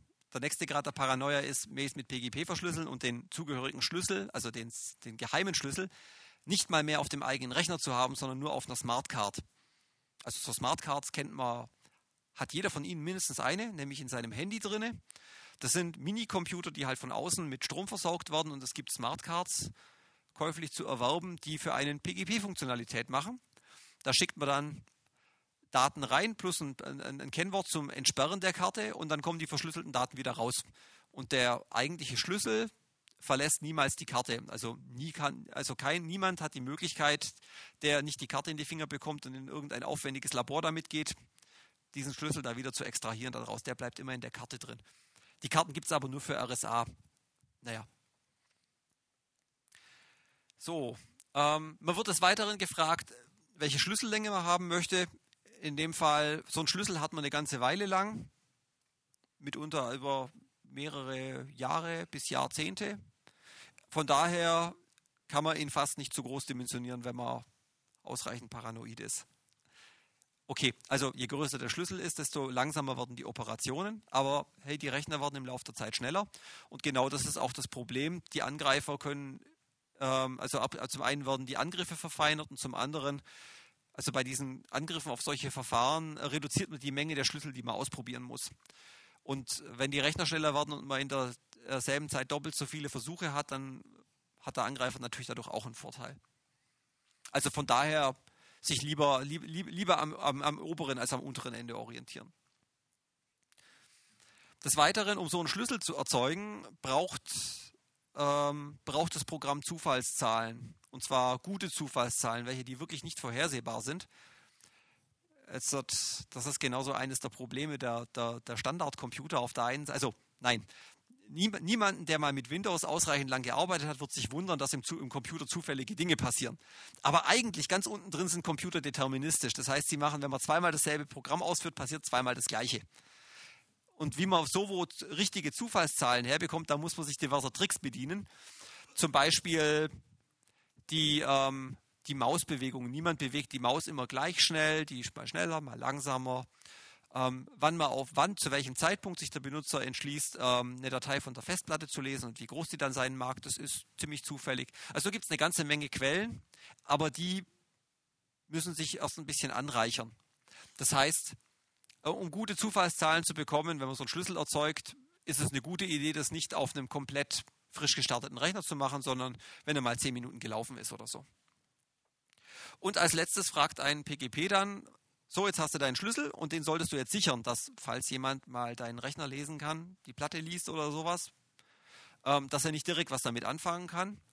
Und normalerweise nimmt man immer, heißt es an der Stelle immer bitte Passwort eingeben.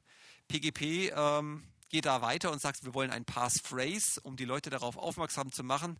Leute, sucht euch hier was richtig Langes aus. Also nicht nur acht Buchstaben oder so, sondern Äh, überlegt euch ein Mantra, überlegt euch einen Merksatz aus, keine Ahnung, sechs oder acht Worten, die möglicherweise in der Reihenfolge gar keinen Sinn machen, aber die für euch gut zu merken sind. Und gebt das bitte ein. Das ist dann euer Passphrase, euer Kennwort, euer Kenn Merksatz, um den Schlüssel wieder zu entsperren. So. Jetzt gibt es eine Reihe Sachen, auch hier, die natürlich passieren können. Und gegen diese, gegen einige dieser Desaster, wenn man PGP benutzen möchte, kann man sich vorbereiten. Also, was ist denn, wenn ich jetzt das Mantra vergesse? Oder was ist denn, wenn mein geheimer Schlüssel samt aller Backups verloren geht? Oder was passiert denn, wenn ich jetzt, ähm, wenn mir jemand über die Schulter geguckt hat und mir einen Augenblick später den Laptop stiehlt und damit davonrennt? Dann hat er den geheimen Schlüssel und er hat mein Mantra gesehen. Was mache ich denn dann, um Himmels Willen? Ja, also es ist dein Problem. Und man muss, man kann Vorkehrungen treffen und jeder, der PGP ernsthaft benutzen möchte, der sollte das auch tun. Bei diesen CAs, bei diesen äh, Beamtenorganisationen, möchte ich mal sagen, mit dem Amt oben es den Stempel gibt, da kann ich auch zum Amt hingehen und sagen, oh Gott, es ist was Schreckliches passiert, bitte mach mal meinen Schlüssel ungültig. Und dann kommt der Herr, nimmt ein neues Formular, macht einen roten Stempel drauf und dann ist der Schlüssel ungültig. Vereinfacht gesprochen. Also da gibt es einfach über diese zentralen äh, über diese Zentralen gibt es Möglichkeiten, den Schlüssel auch zurückzuziehen. Das gibt es in dem Fall, weil es eben keine Zentrale gibt bei PGP, gibt es das nicht. Das heißt, da ist jeder selbstverantwortlich. So. Man kann als erstes mal, wir haben es vorhin gesehen, es gibt ein Ablaufdatum. Das kann ich mal setzen, so auf ein oder zwei Jahre in die Zukunft. Also wenn der, keine Ahnung, der Hund hat meinen mein Secret Key gefressen, wenn mir das passiert, ja, dann kann ich zwei Jahre lang keine Mails mehr lesen. Die Leute, die mir die Leute schicken, denen muss ich alle hochnotpeinlich antworten. Du, Entschuldigung, ich habe meinen Schlüssel verloren. Ich habe einen neuen gemacht. Wir müssen wieder austauschen irgendwie. Aber zumindest hat das Spuk irgendwann ein Ende, weil es ein Ablaufdatum hat. Das Ablaufdatum kann man auch nachträglich nochmal erhöhen wieder. Also man kann dadurch einfach Schadensbegrenzung betreiben. Dann, es gibt eine Möglichkeit, solange man den geheimen Schlüssel noch im Zugriff hat, also zum Beispiel direkt nach der Erzeugung hat man ihn auf alle Fälle im Zugriff, äh, sich ein sogenanntes Key Revocation Certificate zu erstellen. Das ist also ein, ein Stück äh, Text letztendlich, der besagt, äh, liebe, lieber Leser, der du das hier liest, mein Schlüssel ist ab sofort, sowieso ist ab sofort nicht mehr gültig. Und das Ganze ist unterschrieben mit meinem Schlüssel, also den ich ja in dem Moment noch zur Hand habe. So ein Ding erzeugt man sich und legt es dann irgendwo in die Schublade für den Notfall der Notfälle. Weil wenn dann genau das passiert, äh, jemand klaut mir den Laptop und Schlüssel ist weg und er hat womöglich auch noch mein Mantra mitge mitgekriegt oder so, dann kann ich mit diesem aus der Schublade dieses Zertifikat, dieses Widerrufszertifikat aus der Schublade nehmen und losrennen und das verbreiten und Leute, allen Leuten sagen, okay, ab sofort dieser Schlüssel ist ungültig, nicht mehr benutzen. Und das, wenn sie das dieses, äh, diesen, also das ist kein kein Text, den der Mensch lesen kann, sondern das ist eine PGP-lesbare Datei.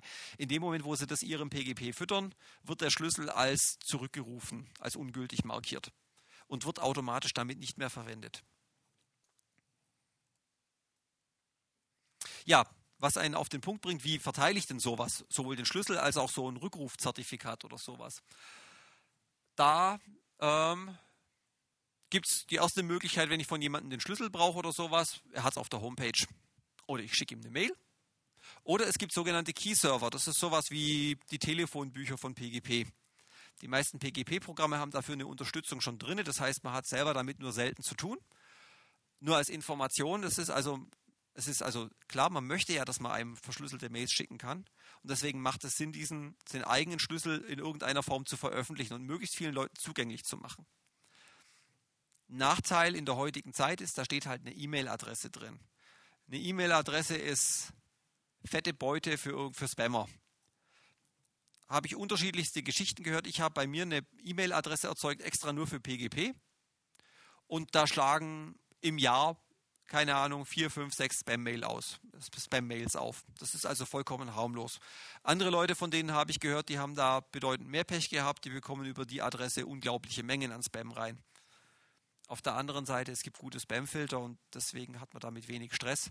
Aber es ist eine Überlegung wert, wer PGP jetzt benutzen möchte, sich vielleicht eine Zweit-E-Mail-Adresse zu machen, die man extra dafür benutzt Und dann kann man sehr ein, zum Beispiel in den meisten Mail-Programmen geht es, kann man sehr einfach Filterregeln erzeugen, die, dem, wo man sagen kann, okay, was an die Mailadresse geht und wo nichts von PGP drin steht, schiebt es gleich mal in den Spam-Folder. Dann hat man das Problem eigentlich sehr gut im Griff.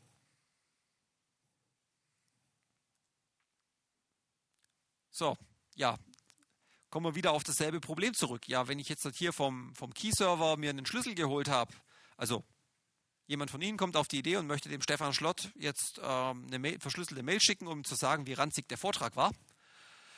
Und ähm, er holt sich jetzt den Schlüssel und vom Key-Server und dann geht es wieder los. Hm, ja, woher soll ich denn jetzt wissen, dass das wirklich der Schlüssel von dem Stefan ist und nicht jemand anderes einen Schlüssel gemacht hat und da halt dasselbe eingetragen hat? Habe ich denn da den richtigen? Die eine Möglichkeit ist auch wieder eben der persönliche Schlüsselaustausch mit dem Überprüfen. Und die andere Möglichkeit, das ist das, was PGP eben propagiert, ist das sogenannte Web of Trust. Das ist dadurch, dass ich jemand, ich, ich habe mit jemandem, einem Freund, einen Schlüssel ausgetauscht und ich bin mir sicher, dass der andere Schlüssel nur unterschreibt und für gültig oder für in Ordnung befindet, äh, wenn er es wirklich sinnvoll geprüft hat. Dann kann ich PGP sagen, du, wenn der den Schlüssel unterschrieben hat, dann ist es auch in Ordnung. Dann nimm den einfach, dann, dann ist der für mich okay. Also das ist sowas ähnliches wie diese CAs, nur dass ich jetzt mir eben selber entscheiden kann, wem möchte ich denn trauen. Und das kann bei jedem eben ganz unterschiedlich sein. Bei jedem, jeder, wie er es eben gerne halten möchte. Aber mal zurück zum ersten Teil. Wenn ich von jemandem einen Schlüssel bekomme, wie kann ich denn jetzt sicher sein? Also Möglichkeit 1, er gibt mir eine Diskette oder einen USB-Stick und sagt, das ist mein Schlüssel, kannst du mir glauben, dann wird das wohl stimmen jetzt laufe ich nicht immer mit, mit, mit, einer, mit einer Tasche voll USB-Sticks rum, um meinen Schlüssel zu verteilen, jetzt muss ich es irgendwie anders machen. Auftritt wieder einmal die, die, die Falltürfunktion, die Signaturen, so Hash-Funktionen. Genau so heißt das Ding dann auch. Der PGP Fingerprint, den kann man sich auch ausgeben lassen und das ist dann so ein, das sind zehn Blöcke A4 solcher Ziffern. Den habe ich immer irgendwo dabei im Geldbeutel. Ich gucke auch regelmäßig, ob die Zettel auch wirklich noch meine Zettel sind, die da drin stecken. Und wenn jemand sagt, du, ich möchte was, wenn ich jemanden treffe und der mir sagt, du, ich möchte eine Mail schicken, dann sage ich, du, schick sie mir doch verschlüsselt. Hier ist mein Fingerprint. Dann kannst du sicher sein, wenn du dir den Schlüssel vom Key-Server holst, dann ist es in Ordnung und das stimmt überein, dann ist es in Ordnung. Populär ist auch zum Beispiel sowas auf die Visitenkarten mit drauf zu drucken. So, Jetzt ist natürlich super lästig, wenn ich jedes Mal wieder nachschauen muss, ehe ich den Schlüssel verwende. Ha, ist es immer noch der? Wo habe ich denn den Zettel? Vergleichen, ah, okay, Mail abschicken. Das ist lästig. Deswegen wird dieses Überprüfen, dass man das überprüft hat, wird von PGP mit einer sogenannten Signatur fixiert. Ich nehme den Schlüssel von jemandem, sage PGP, bitte signiere diesen Schlüssel. Dann fragt ein PGP nochmal, hast du wirklich, hast du ähm, oberflächlich genau, sehr genau oder gar nicht geprüft, ähm, dass derjenige, also dass der Schlüssel, da steht ja jetzt ein Name drin, dass du hast du wirklich genau überprüft, dass der auch wirklich demjenigen gehört, der da drin steht. Und dann sagt man da ja und dann wird man nach seinem, nach seinem Mantra gefragt und dann rappelt PGP einen Augenblick und dann wird eine Unterschrift unter dem Schlüssel erzeugt. Ab dem Augenblick weiß mein PGP, okay, ich brauche nicht nochmal nachfragen, der hat das Ding ja signiert. Der hat ja da seinen digitalen Servus drunter gesetzt. Und das Schöne ist, diese Signaturen können, die, die helfen nicht nur mir, sondern die kann ich weitergeben. Die kann ich insbesondere auch auf den Key-Server mit hochladen. Also wenn ich einen Schlüssel unterschreibe, ich hole mir einen Schlüssel vom Key-Server, ich habe überprüft, das stimmt, dann unterschreibe ich ihn und dann schicke ich den gleich wieder auf den Key-Server hoch und dann der fügt es dann zusammen und dann hat der Schlüssel dort eine neue Signatur. Davon können eben jetzt andere profitieren. Eben, das ist dieses Web of Trust. Das ist, basiert jetzt halt eben auf der Idee, jemand von Ihnen möchte mit jemand anderem kommunizieren. Sie laden sich den Schlüssel vom Key-Server und stellen fest, hm, okay, den kenne ich noch nicht. Ich kann ihn auch gerade nicht anrufen. Dann schauen Sie sich die Signaturen an. Dann stellen Sie zum Beispiel fest, ah, da ist doch der Stefan Schlott, der hat doch da den Vortrag gehalten. Der hat den Eindruck erweckt, der weiß, was er tut. Und er hat uns allen nach seinem Vortrag alle diesen, diesen Zettel aufgenötigt. Und ich habe mir den, mich schon mal vergewissert, dass der Schlüssel stimmt. Dann kann PGP eben sagen, okay, du hast da jemand, du kennst den zwar jetzt nicht direkt, aber da ist jemand zwischendrin, dem vertraust du, dass er andere, dass er andere als gültig ähm, einführt für dich. Und der hat den unterschrieben, also ist es in Ordnung. So. Ähm, ja, also jetzt gibt es eben zwei, also zwei Begriffe im PGP, die die Sache so am Anfang im ersten Denken eben ein bisschen verwirrend machen. Das ist eben einmal der Begriff dieser Signatur und auf der anderen Seite dieses, dieses Vertrauen, das man festlegt. Und das ist eben unabhängig voneinander. Die Signatur sagt nur, ich habe überprüft, dass Name auf, äh, auf Schlüssel mit äh, der Name der Person in, im wirklichen Leben übereinstimmt. So. Und dieses Vertrauen wird an manchen Stellen automatisch äh, gegeben und an manchen Stellen kann man das eben von Hand noch in PGP festlegen. Also alle Schlüssel, die ich selbst signiert habe, da habe ich mich ja überzeugt, dass es der ist. Also glaube ich glaube mir selber. So. Wenn das Ding jetzt eine Unterschrift trägt von einem verifizierten Schlüssel, der, den ich markiert habe, ich vertraue ihm vollständig, dann ist der Schlüssel für mich auch in Ordnung. Und dann gibt es noch eine Abstufung, die PGP kennt, das ist der sogenannte Partial Trust. Dann sage ich, ah, okay, der macht das zwar in Ordnung, aber ich möchte, dass noch jemand zweites auch sein Okay dazu gegeben hat. Also wenn ich zwei Leute habe, denen ich traue und denen ich, also den, äh, die ich als Schlüssel, die ich als gültig betrachte, und denen ich gesagt habe, okay, die, denen gebe ich teilweises Vertrauen. Wenn es zwei sind, dann ist der Zielschlüssel auch wieder in Ordnung. Und wenn man einen nicht verifizierten Schlüssel benutzt, dann gibt PGP korrekterweise eine Warnung aus und sagt, du, du schickst gerade, du verwendest gerade einen Schlüssel, von dem du dich noch nicht 100% überzeugt hast, ob das auch zum Besitzer gehört. In Bildern. Weil das ist, ich weiß, es ist ein Hirnknoten. Also, angenommen, ich habe von Armin, Bernd und Klaus die Schlüssel ausgetauscht. Wir haben sie ausgetauscht, ich habe sie signiert. Das heißt, also das sollte, die Pfeile sollen sagen, haben eine Signatur ausgestellt. Also ich habe den Schlüssel von Klaus signiert, Klaus hat den Schlüssel von Erwin signiert, Erwin hat den Schlüssel von Frank signiert. Ich habe keinen direkten Kontakt mit Erwin gehabt zum Beispiel, auch nicht mit Dirk. Deswegen sind die momentan noch grau, die sind nicht verifiziert für mich, die Schlüssel. Wenn ich die benutze, wird PGP mich warnen. So. Jetzt kann ich, kann ich hergehen und sagen, okay, den Armin, den kenne ich gut und da weiß ich, wenn der, wenn der Signaturen irgendwo ausstellt, das hat Hand und Fuß, das hat dann seine Richtigkeit. Nachdem Dirk Schlüssel eine Unterschrift von Armin trägt, ist Dirk Schlüssel jetzt für mich auch in Ordnung. Und die Sache mit dem Partial Trust schaut jetzt dort folgendermaßen aus. Bernd weiß ich nicht so richtig. Hm, der macht das manchmal ganz gut, aber manchmal ist er ein bisschen oberflächlich. Dem gebe ich nur Partial Trust. Erwin hingegen, den kenne ich eigentlich sehr gut. Der macht es super, was er da tut. Dummerweise kann ich Erwins Schlüssel gerade noch nicht, noch nicht überprüfen. Deswegen passiert da hinten raus bei Erwin und Frank noch gar noch nichts. Wenn ich jetzt aber noch sage, dass auch Klaus teilweise vertrauenswürdig ist, dann hat Erwins Schlüssel jetzt zwei, zwei, zweimal diesen Partial Trust, zweimal diesen anteiligen und es da damit sagt PGP, okay, Haken ist in Ordnung, ist gültig. Und da ich vorher schon mal irgendwann mal gesagt habe, ja, wenn sobald du mal Erwin bestätigt hast, sobald du mal Erwin verifiziert hast, dann ist es auch in Ordnung, was dahinter kommt. Dann ist, damit ist auch Frank jetzt ein, ein verifizierter Schlüssel aus meiner Sicht. Und das ist das Web of Trust, das ist so die Idee dahinter. Es basiert so ein bisschen auf dem kleine Weltphänomen. Jeder kennt jeden auf der Welt über sechs Ecken. Und hier sind wir jetzt immerhin schon drei Ecken weit gekommen. Das ist schon mal gar nicht schlecht. Man kommt ein ganzes Stück weit, ohne zum Telefon greifen zu müssen. Mit diesem Netzmodell kann ich natürlich auch genauso gut hergehen und Bäume bauen. Ich nehme einfach das Netz und schüttel an einer Stelle und dann fällt ein Baum runter, bildlich gesprochen. Und es gibt Leute, ähm, die sich oder Institutionen, die sich zur Aufgabe gemacht haben, eben genauso, eben möglichst viele Leute gründlich zu prüfen. Und also eines davon ist zum Beispiel vom, vom Heise Verlag die Krypto-Kampagne, die das seit 1997 mit recht großem Ehrgeiz betreiben. Wenn ich auf eine Messe gehe, wo der Heise Zeitschriftenverlag äh, einen Stand hat, dann ist die Chance groß, dass dort auch die Krypto-Kampagne anwesend ist. Dann kann ich dorthin gehen und sagen, hier ist mein Schlüssel, hier ist mein Ausweis, bitte lieber Heise-Mitarbeiter, überprüft das. Dann wird ein Formular ausgefüllt Und ein paar Tage später finde ich dann die Signatur vom Heise-Schlüssel an an meinem Schlüssel auf dem Key-Server. Und den Schlüssel von Heise, den kann ich in jeder Ausgabe der diversen Zeitungen, die der Verlag vertreibt, überprüfen. Immer im Impressum steht der Fingerprint von denen drinne.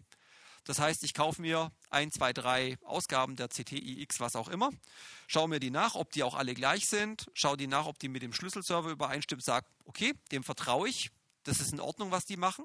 Damit sind alle Schlüssel, die Heise, die der, von der Heise Krypto-Kampagne unterschrieben wurden, das durften inzwischen schon etliche tausend sein, mit einem Mal okay zu verwenden. Wird PGP nicht mehr nörgeln. Dasselbe Prinzip funktioniert natürlich auch im kleineren Kreise. Also Beispiel, ich war im letzten Wochenende auf einem Bundestreffen vom, vom Chaos Computer Club. Da kommen Leute, einzelne Vertreter aus den verschiedensten Gruppierungen aus ganz Deutschland. Die haben natürlich untereinander, weil die sehen sich jede Woche möglicherweise, ihre Schlüssel gegenseitig ausgetauscht und alle unterschrieben.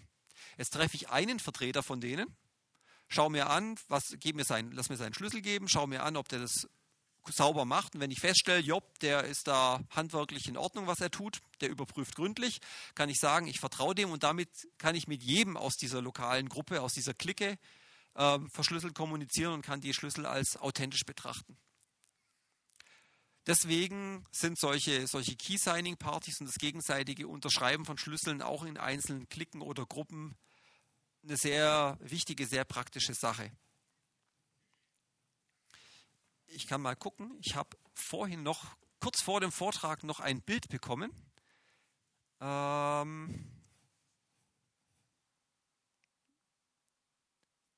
von, äh, von dem Netz, von einem Stück Netz vor der Key Signing Party. Das war auf irgendeiner Messe.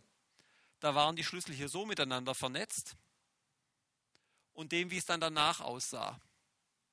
Und da kann man sich jetzt sehr gut vorstellen, da muss ich nur einen irgendwo draus kennen und dann hängt da gleich ein riesen Gebamsel an weiteren Leuten dran.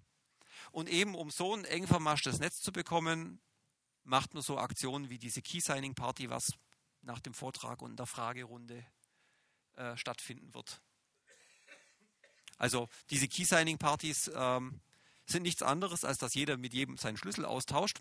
Und wenn das eine gewisse Anzahl an Leuten überschreitet, gibt es einfach Modus operandi, wie man das Ganze ein bisschen optimieren kann, dass das nicht Ewigkeiten braucht und ewig Aus Ausweise hin und her gereicht werden. Äh, ein ganz kurzes Wort aus aktuellem Anlass noch zu die E-Mail.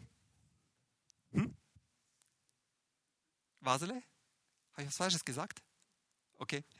Ähm, die E-Mail ist mal angetreten mit der Idee, ähm, wir, wollen, wir wollen sichere E-Mails machen, rechtsverbindliche E-Mails und ähm, das Ganze soll idealerweise zumindest in, im, im, einfachsten Modus so funktionieren, dass niemand zusätzliche Software installieren muss und niemand ähm, einen, äh, eine extra Hardware dafür kaufen muss. So. Ähm, was, wie es funktioniert, ist folgendes. Ähm, ich rede mit meinem DE-Mail-Provider, das ist typischerweise ein Webinterface. Das kommt über eine HTTPS-Verbindung, hoffentlich ohne irgendeinen Angriff dazwischen. Dann weiß ich, hm, ich rede jetzt mit meinem, Post, mit meinem Postfachanbieter. Und durch diese Stahlröhre schicke ich jetzt, stopfe ich jetzt meine Postkarte durch. Also sozusagen die Rohrpost. Auf der anderen Seite, das ist jetzt der DE-Mail-Server 1. Ähm, DE-Mail ist ja nicht komplett zentralisiert, sondern es gibt ähm, mehrere Anbieter. Der sieht jetzt, oh, das ist für jemand anders bei einem anderen Anbieter. Der schickt ihm das jetzt weiter. Und der Clou bei DE-Mail ist, dass es eben vertragliche Garantien gibt, dass, ähm, dass die E-Mail-Provider untereinander nur über verschlüsselte Verbindungen, über SSL miteinander kommunizieren und dass die vorher ihre Schlüssel ausgetauscht haben und dass da nichts schief läuft. Und am anderen Ende, der kann jetzt dann auch in sein digitales Postfach gucken über, über SSL und kann damit das, die Mail rausnehmen. Und weil diese Mail-Server ähm, also eine begrenzte Menge, Teilnehmermenge sind, äh, kann man sicher sein, die Mail-Server hängen an diese Mails eine Art Markierung an, dass es eine, dass es eine Mail war, die ausschließlich intern von der E-Mail befördert wurde und damit hat es dann diese, ähm, diese Garantien. Der große Unterschied zu PGP ist, an jedem der Server zwischendrin, also am Ende dieser Stahlröhren, am Ende von den Rohrpoststellen, wo umgetopft werden muss, ist die Postkarte wieder offen da. zynischer, noch zynischer formuliert, ähm, ein böswilliger Administrator oder ein böser Hacker, der Kontrolle über einen dieser schwarzen Server hier in dem Bild erlangt, kann rechtsverbindliche E-Mails verschwinden lassen, verändern oder selber generieren. Also aus das Ganze ist sicherlich, also irgendwie muss in der Richtung elektronischer Kommunikation mal was passieren. Ähm, aber aus Security-Sicht ist es im Vergleich zu PGP ist es ja äh, also nicht vergleichbar, um keine bösen Worte zu benutzen. Okay, ja. Ja.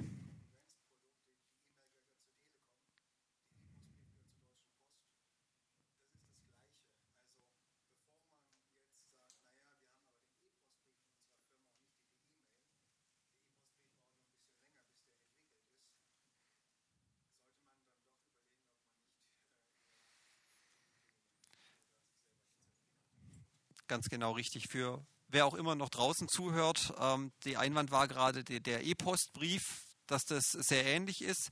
Die E-Mail ist äh, nicht nur Telekom, sondern da gibt es verschiedene Anbieter. Das ist so ein, so ein föderalistisches System und die, äh, die, die Post AG hat ihre, Konkurrenz, ihre Konkurrenzveranstaltung inkompatibel dazu aufgezogen. Der E-Postbrief, der dann auch noch die Option hat, ausgedruckt zu werden, ist technisch dasselbe Bollocks. Ja? E-Postbrief macht Backups von allem. Ich habe keine Ahnung.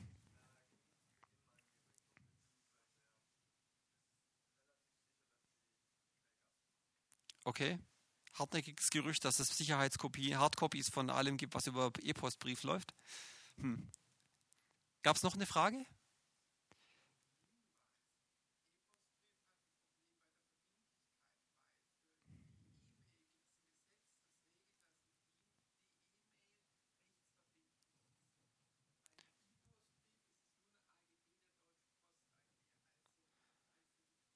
Okay. Ähm, wichtiger Hinweis, die, der, E-Postbrief, das ist äh, die Vertraulichkeit oder die Verbindlichkeit, das ist nur eine Unterschrift von AGBs, wohingegen hinter der E-Mail ein Gesetz stellt, was ähm, gewisse, also harte Garantien gibt. Ist übrigens auch sehr lustig. Ähm, Deutschland ist da schon mal sehr vorgeprescht mit diesen digitalen Geschichten, hat das Signaturengesetz verabschiedet, irgendwann Ende der 90er. Und sind dabei mit, mit also die haben es da sehr genau genommen mit der Sicherheit, sind dabei mit den Anforderungen dermaßen weit übers Ziel hinaus galoppiert, dass es zwar absolut super sicher war, aber in der Praxis nahezu äh, unverwendbar wurde. Was eigentlich schade ist. Jetzt ist man gerade mit, mit der E-Mail ist man am anderen Ende der Skala. Das ist zwar super einfach, aber also aus Security-Sicht muss ich sagen, ist es mehr oder minder für die Tonne. Okay, ähm, wir haben jetzt zwei Möglichkeiten. Ähm, entweder ich erzähle noch äh, so fünf bis sieben Minuten was über OTR oder es entwickelt sich jetzt relativ gleich eine, eine, eine muntere Gesprächsrunde. Ich würde fast vorschlagen, OTR ist nichts Aufregendes mehr. Wer da, also es geht einfach um verschlüsselten Chat. Die Idee dahinter ist wieder ein Public Key Verfahren. Es gibt keine Signaturen. Es ist ein Stück weit runtergestrippt. Das kann man sich mit dem Vorwissen jetzt, was wir gesehen haben, sehr schnell, sehr gut, ähm, sehr gut einfach nachlesen. Deswegen würde ich ganz frech zum Ende springen. OTR und PGP sind zwei verschiedene Sachen, das ist richtig. Sie haben OTR hat ein bisschen eine andere Zielsetzung, das sei okay, das ist ein wichtiger Einwand, danke. Die Zielsetzung von OTR ist, äh, wenn mein Schlüssel irgendwann mal auffliegt, also zum Beispiel mein, ähm, keine Ahnung, Laptop gestohlen wird oder ähm, ich ein Whistleblower bin und äh, die, die, ähm, meine Institution, mein Staat, was auch immer, das nicht toll fand, dass ich da irgendwelche Geheimnisse gewhistle habe und mir auf die Schliche gekommen sind, wenn die meinen Rechner mitnehmen und die finden da meinen OTR-Key drauf, können sie trotzdem nicht die, ähm, die Nachrichten, die mal irgendwann mal übers Netz gegangen sind, ähm, rekonstruieren. Das nennt sich Perfect Forward Secrecy, das, also die, der Mechanismus dahinter oder die Eigenschaft, die dafür eben sorgt, wenn die Verbindung von OTR beendet ist, dann kann niemand mehr der nicht irgendwie von Anfang an dabei war, also den Schlüsselaustausch am Anfang auch mitgekriegt hat, was ohne den geheimen Schlüssel eben unmöglich ist, ähm, kann mit diesem äh, Mitschnitt äh, das wieder entschlüsseln. Das ist der Unterschied zu PGP. Wenn ich den Secret Key in die Finger bekomme, dann kann ich alle PGP-Mails von jemandem lesen. Okay. Ähm, das mit den ist übrigens dann ein guter Grund, wenn man also OTR mal aus irgendeiner Motivation heraus nicht nur für ähm, einsetzen kann, weil es geht, sondern wenn da wirklich was Wichtiges drüber läuft, ist es wichtig, die Chatlogs abzuschalten. Ja, ähm, da gibt es aktuell gerade einen sehr, einen sehr tragischen Fall, das ist der Bradley Manning, dem genau daraus ein Strick gedreht wird. Der hatte die Chatpro hatte mit OTR kommuniziert, äh, mit, mit den Wikileaks-Leuten, soweit ich weiß. Und ähm, der hatte Chatprotokolle geschrieben, zwar auf eine verschlüsselte Platte, aber sie haben in irgendein, das Passwort vor der verschlüsselten Platte war vielleicht doch nicht so schwierig rauszukriegen, wie, äh, ja, wie es hätte sein sollen. Und damit haben sie die ganzen Chatlogs und die werden, ähm, obwohl es eigentlich nur Textdateien sind, ohne Signatur, ohne irgendwas, werden die wohl vor Gericht als Beweismaterial anerkannt. Hässliche Sache. Zusammenfassend, ähm, für jede Art von Sicherheit brauche ich eine, als erstes, also die Sicherheit beginnt beim Benutzer, als allererstes, und als zweites danach in einer sicheren Umgebung, die ich habe. Wenn ich mich ähm, wahlfrei neben diesen Abläufen, die sicher, die, die als sicher erprobt sind, bewege. Oder wenn ich einen Rechner habe, der einfach verwurmt und verwandt ist, dann ist es mit der Sicherheit nicht mehr weit her. Da kann die beste Technik nicht, sonst nicht helfen.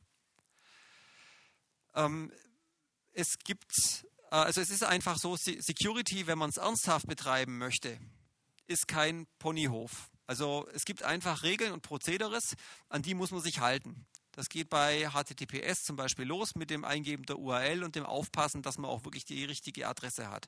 Das geht weiter mit, dass ich nicht bei einer Fehlermeldung sagen, ja, die nervt mich gerade, ich klicke die jetzt weg, ich will meine Überweisung tätigen. Wenn, wenn der Browser annörgelt, da ist ein Zertifikat nicht in Ordnung. Und so weiter und so fort. Ähm, was man machen sollte, ist, dass sich jeder einmal vor den Spiegel stellt und sich überlegt, welches, was, äh, was ist denn mein Sicherheitsniveau? Was gibt es für Dinge, wo ich möchte, dass die A nicht passieren und wo ich möchte, dass es sonst niemand in irgendeiner Form mitbekommt. Also das kann unterschiedlich sein, je nach, je nach Person. Nächster Punkt, äh, willst du Frieden, dann bereite den Krieg. Ähm, nimm dieses Sicherheitslevel, was du dir gerade vor dem Spiegel hergenommen hast, und geh darüber eine oder zwei Stufen drüber.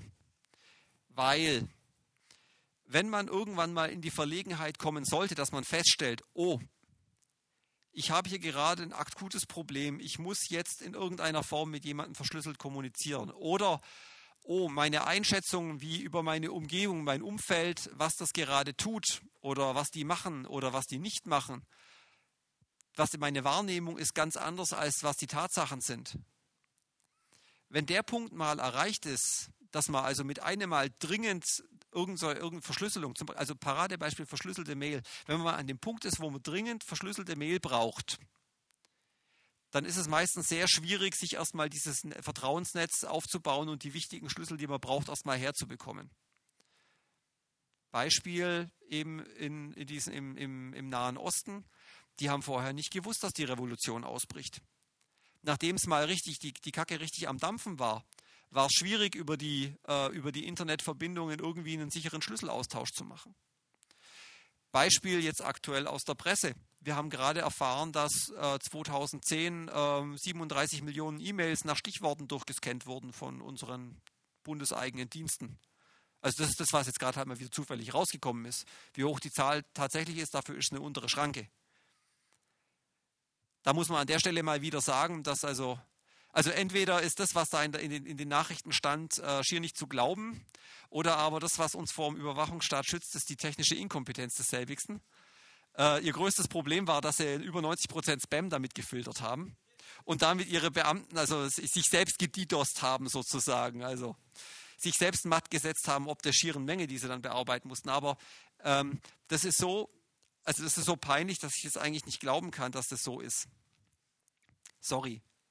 Und wenn man nicht möchte, dass die eigene Mail irgendwo mal zufällig mitgelesen wird, dann muss man PGP benutzen.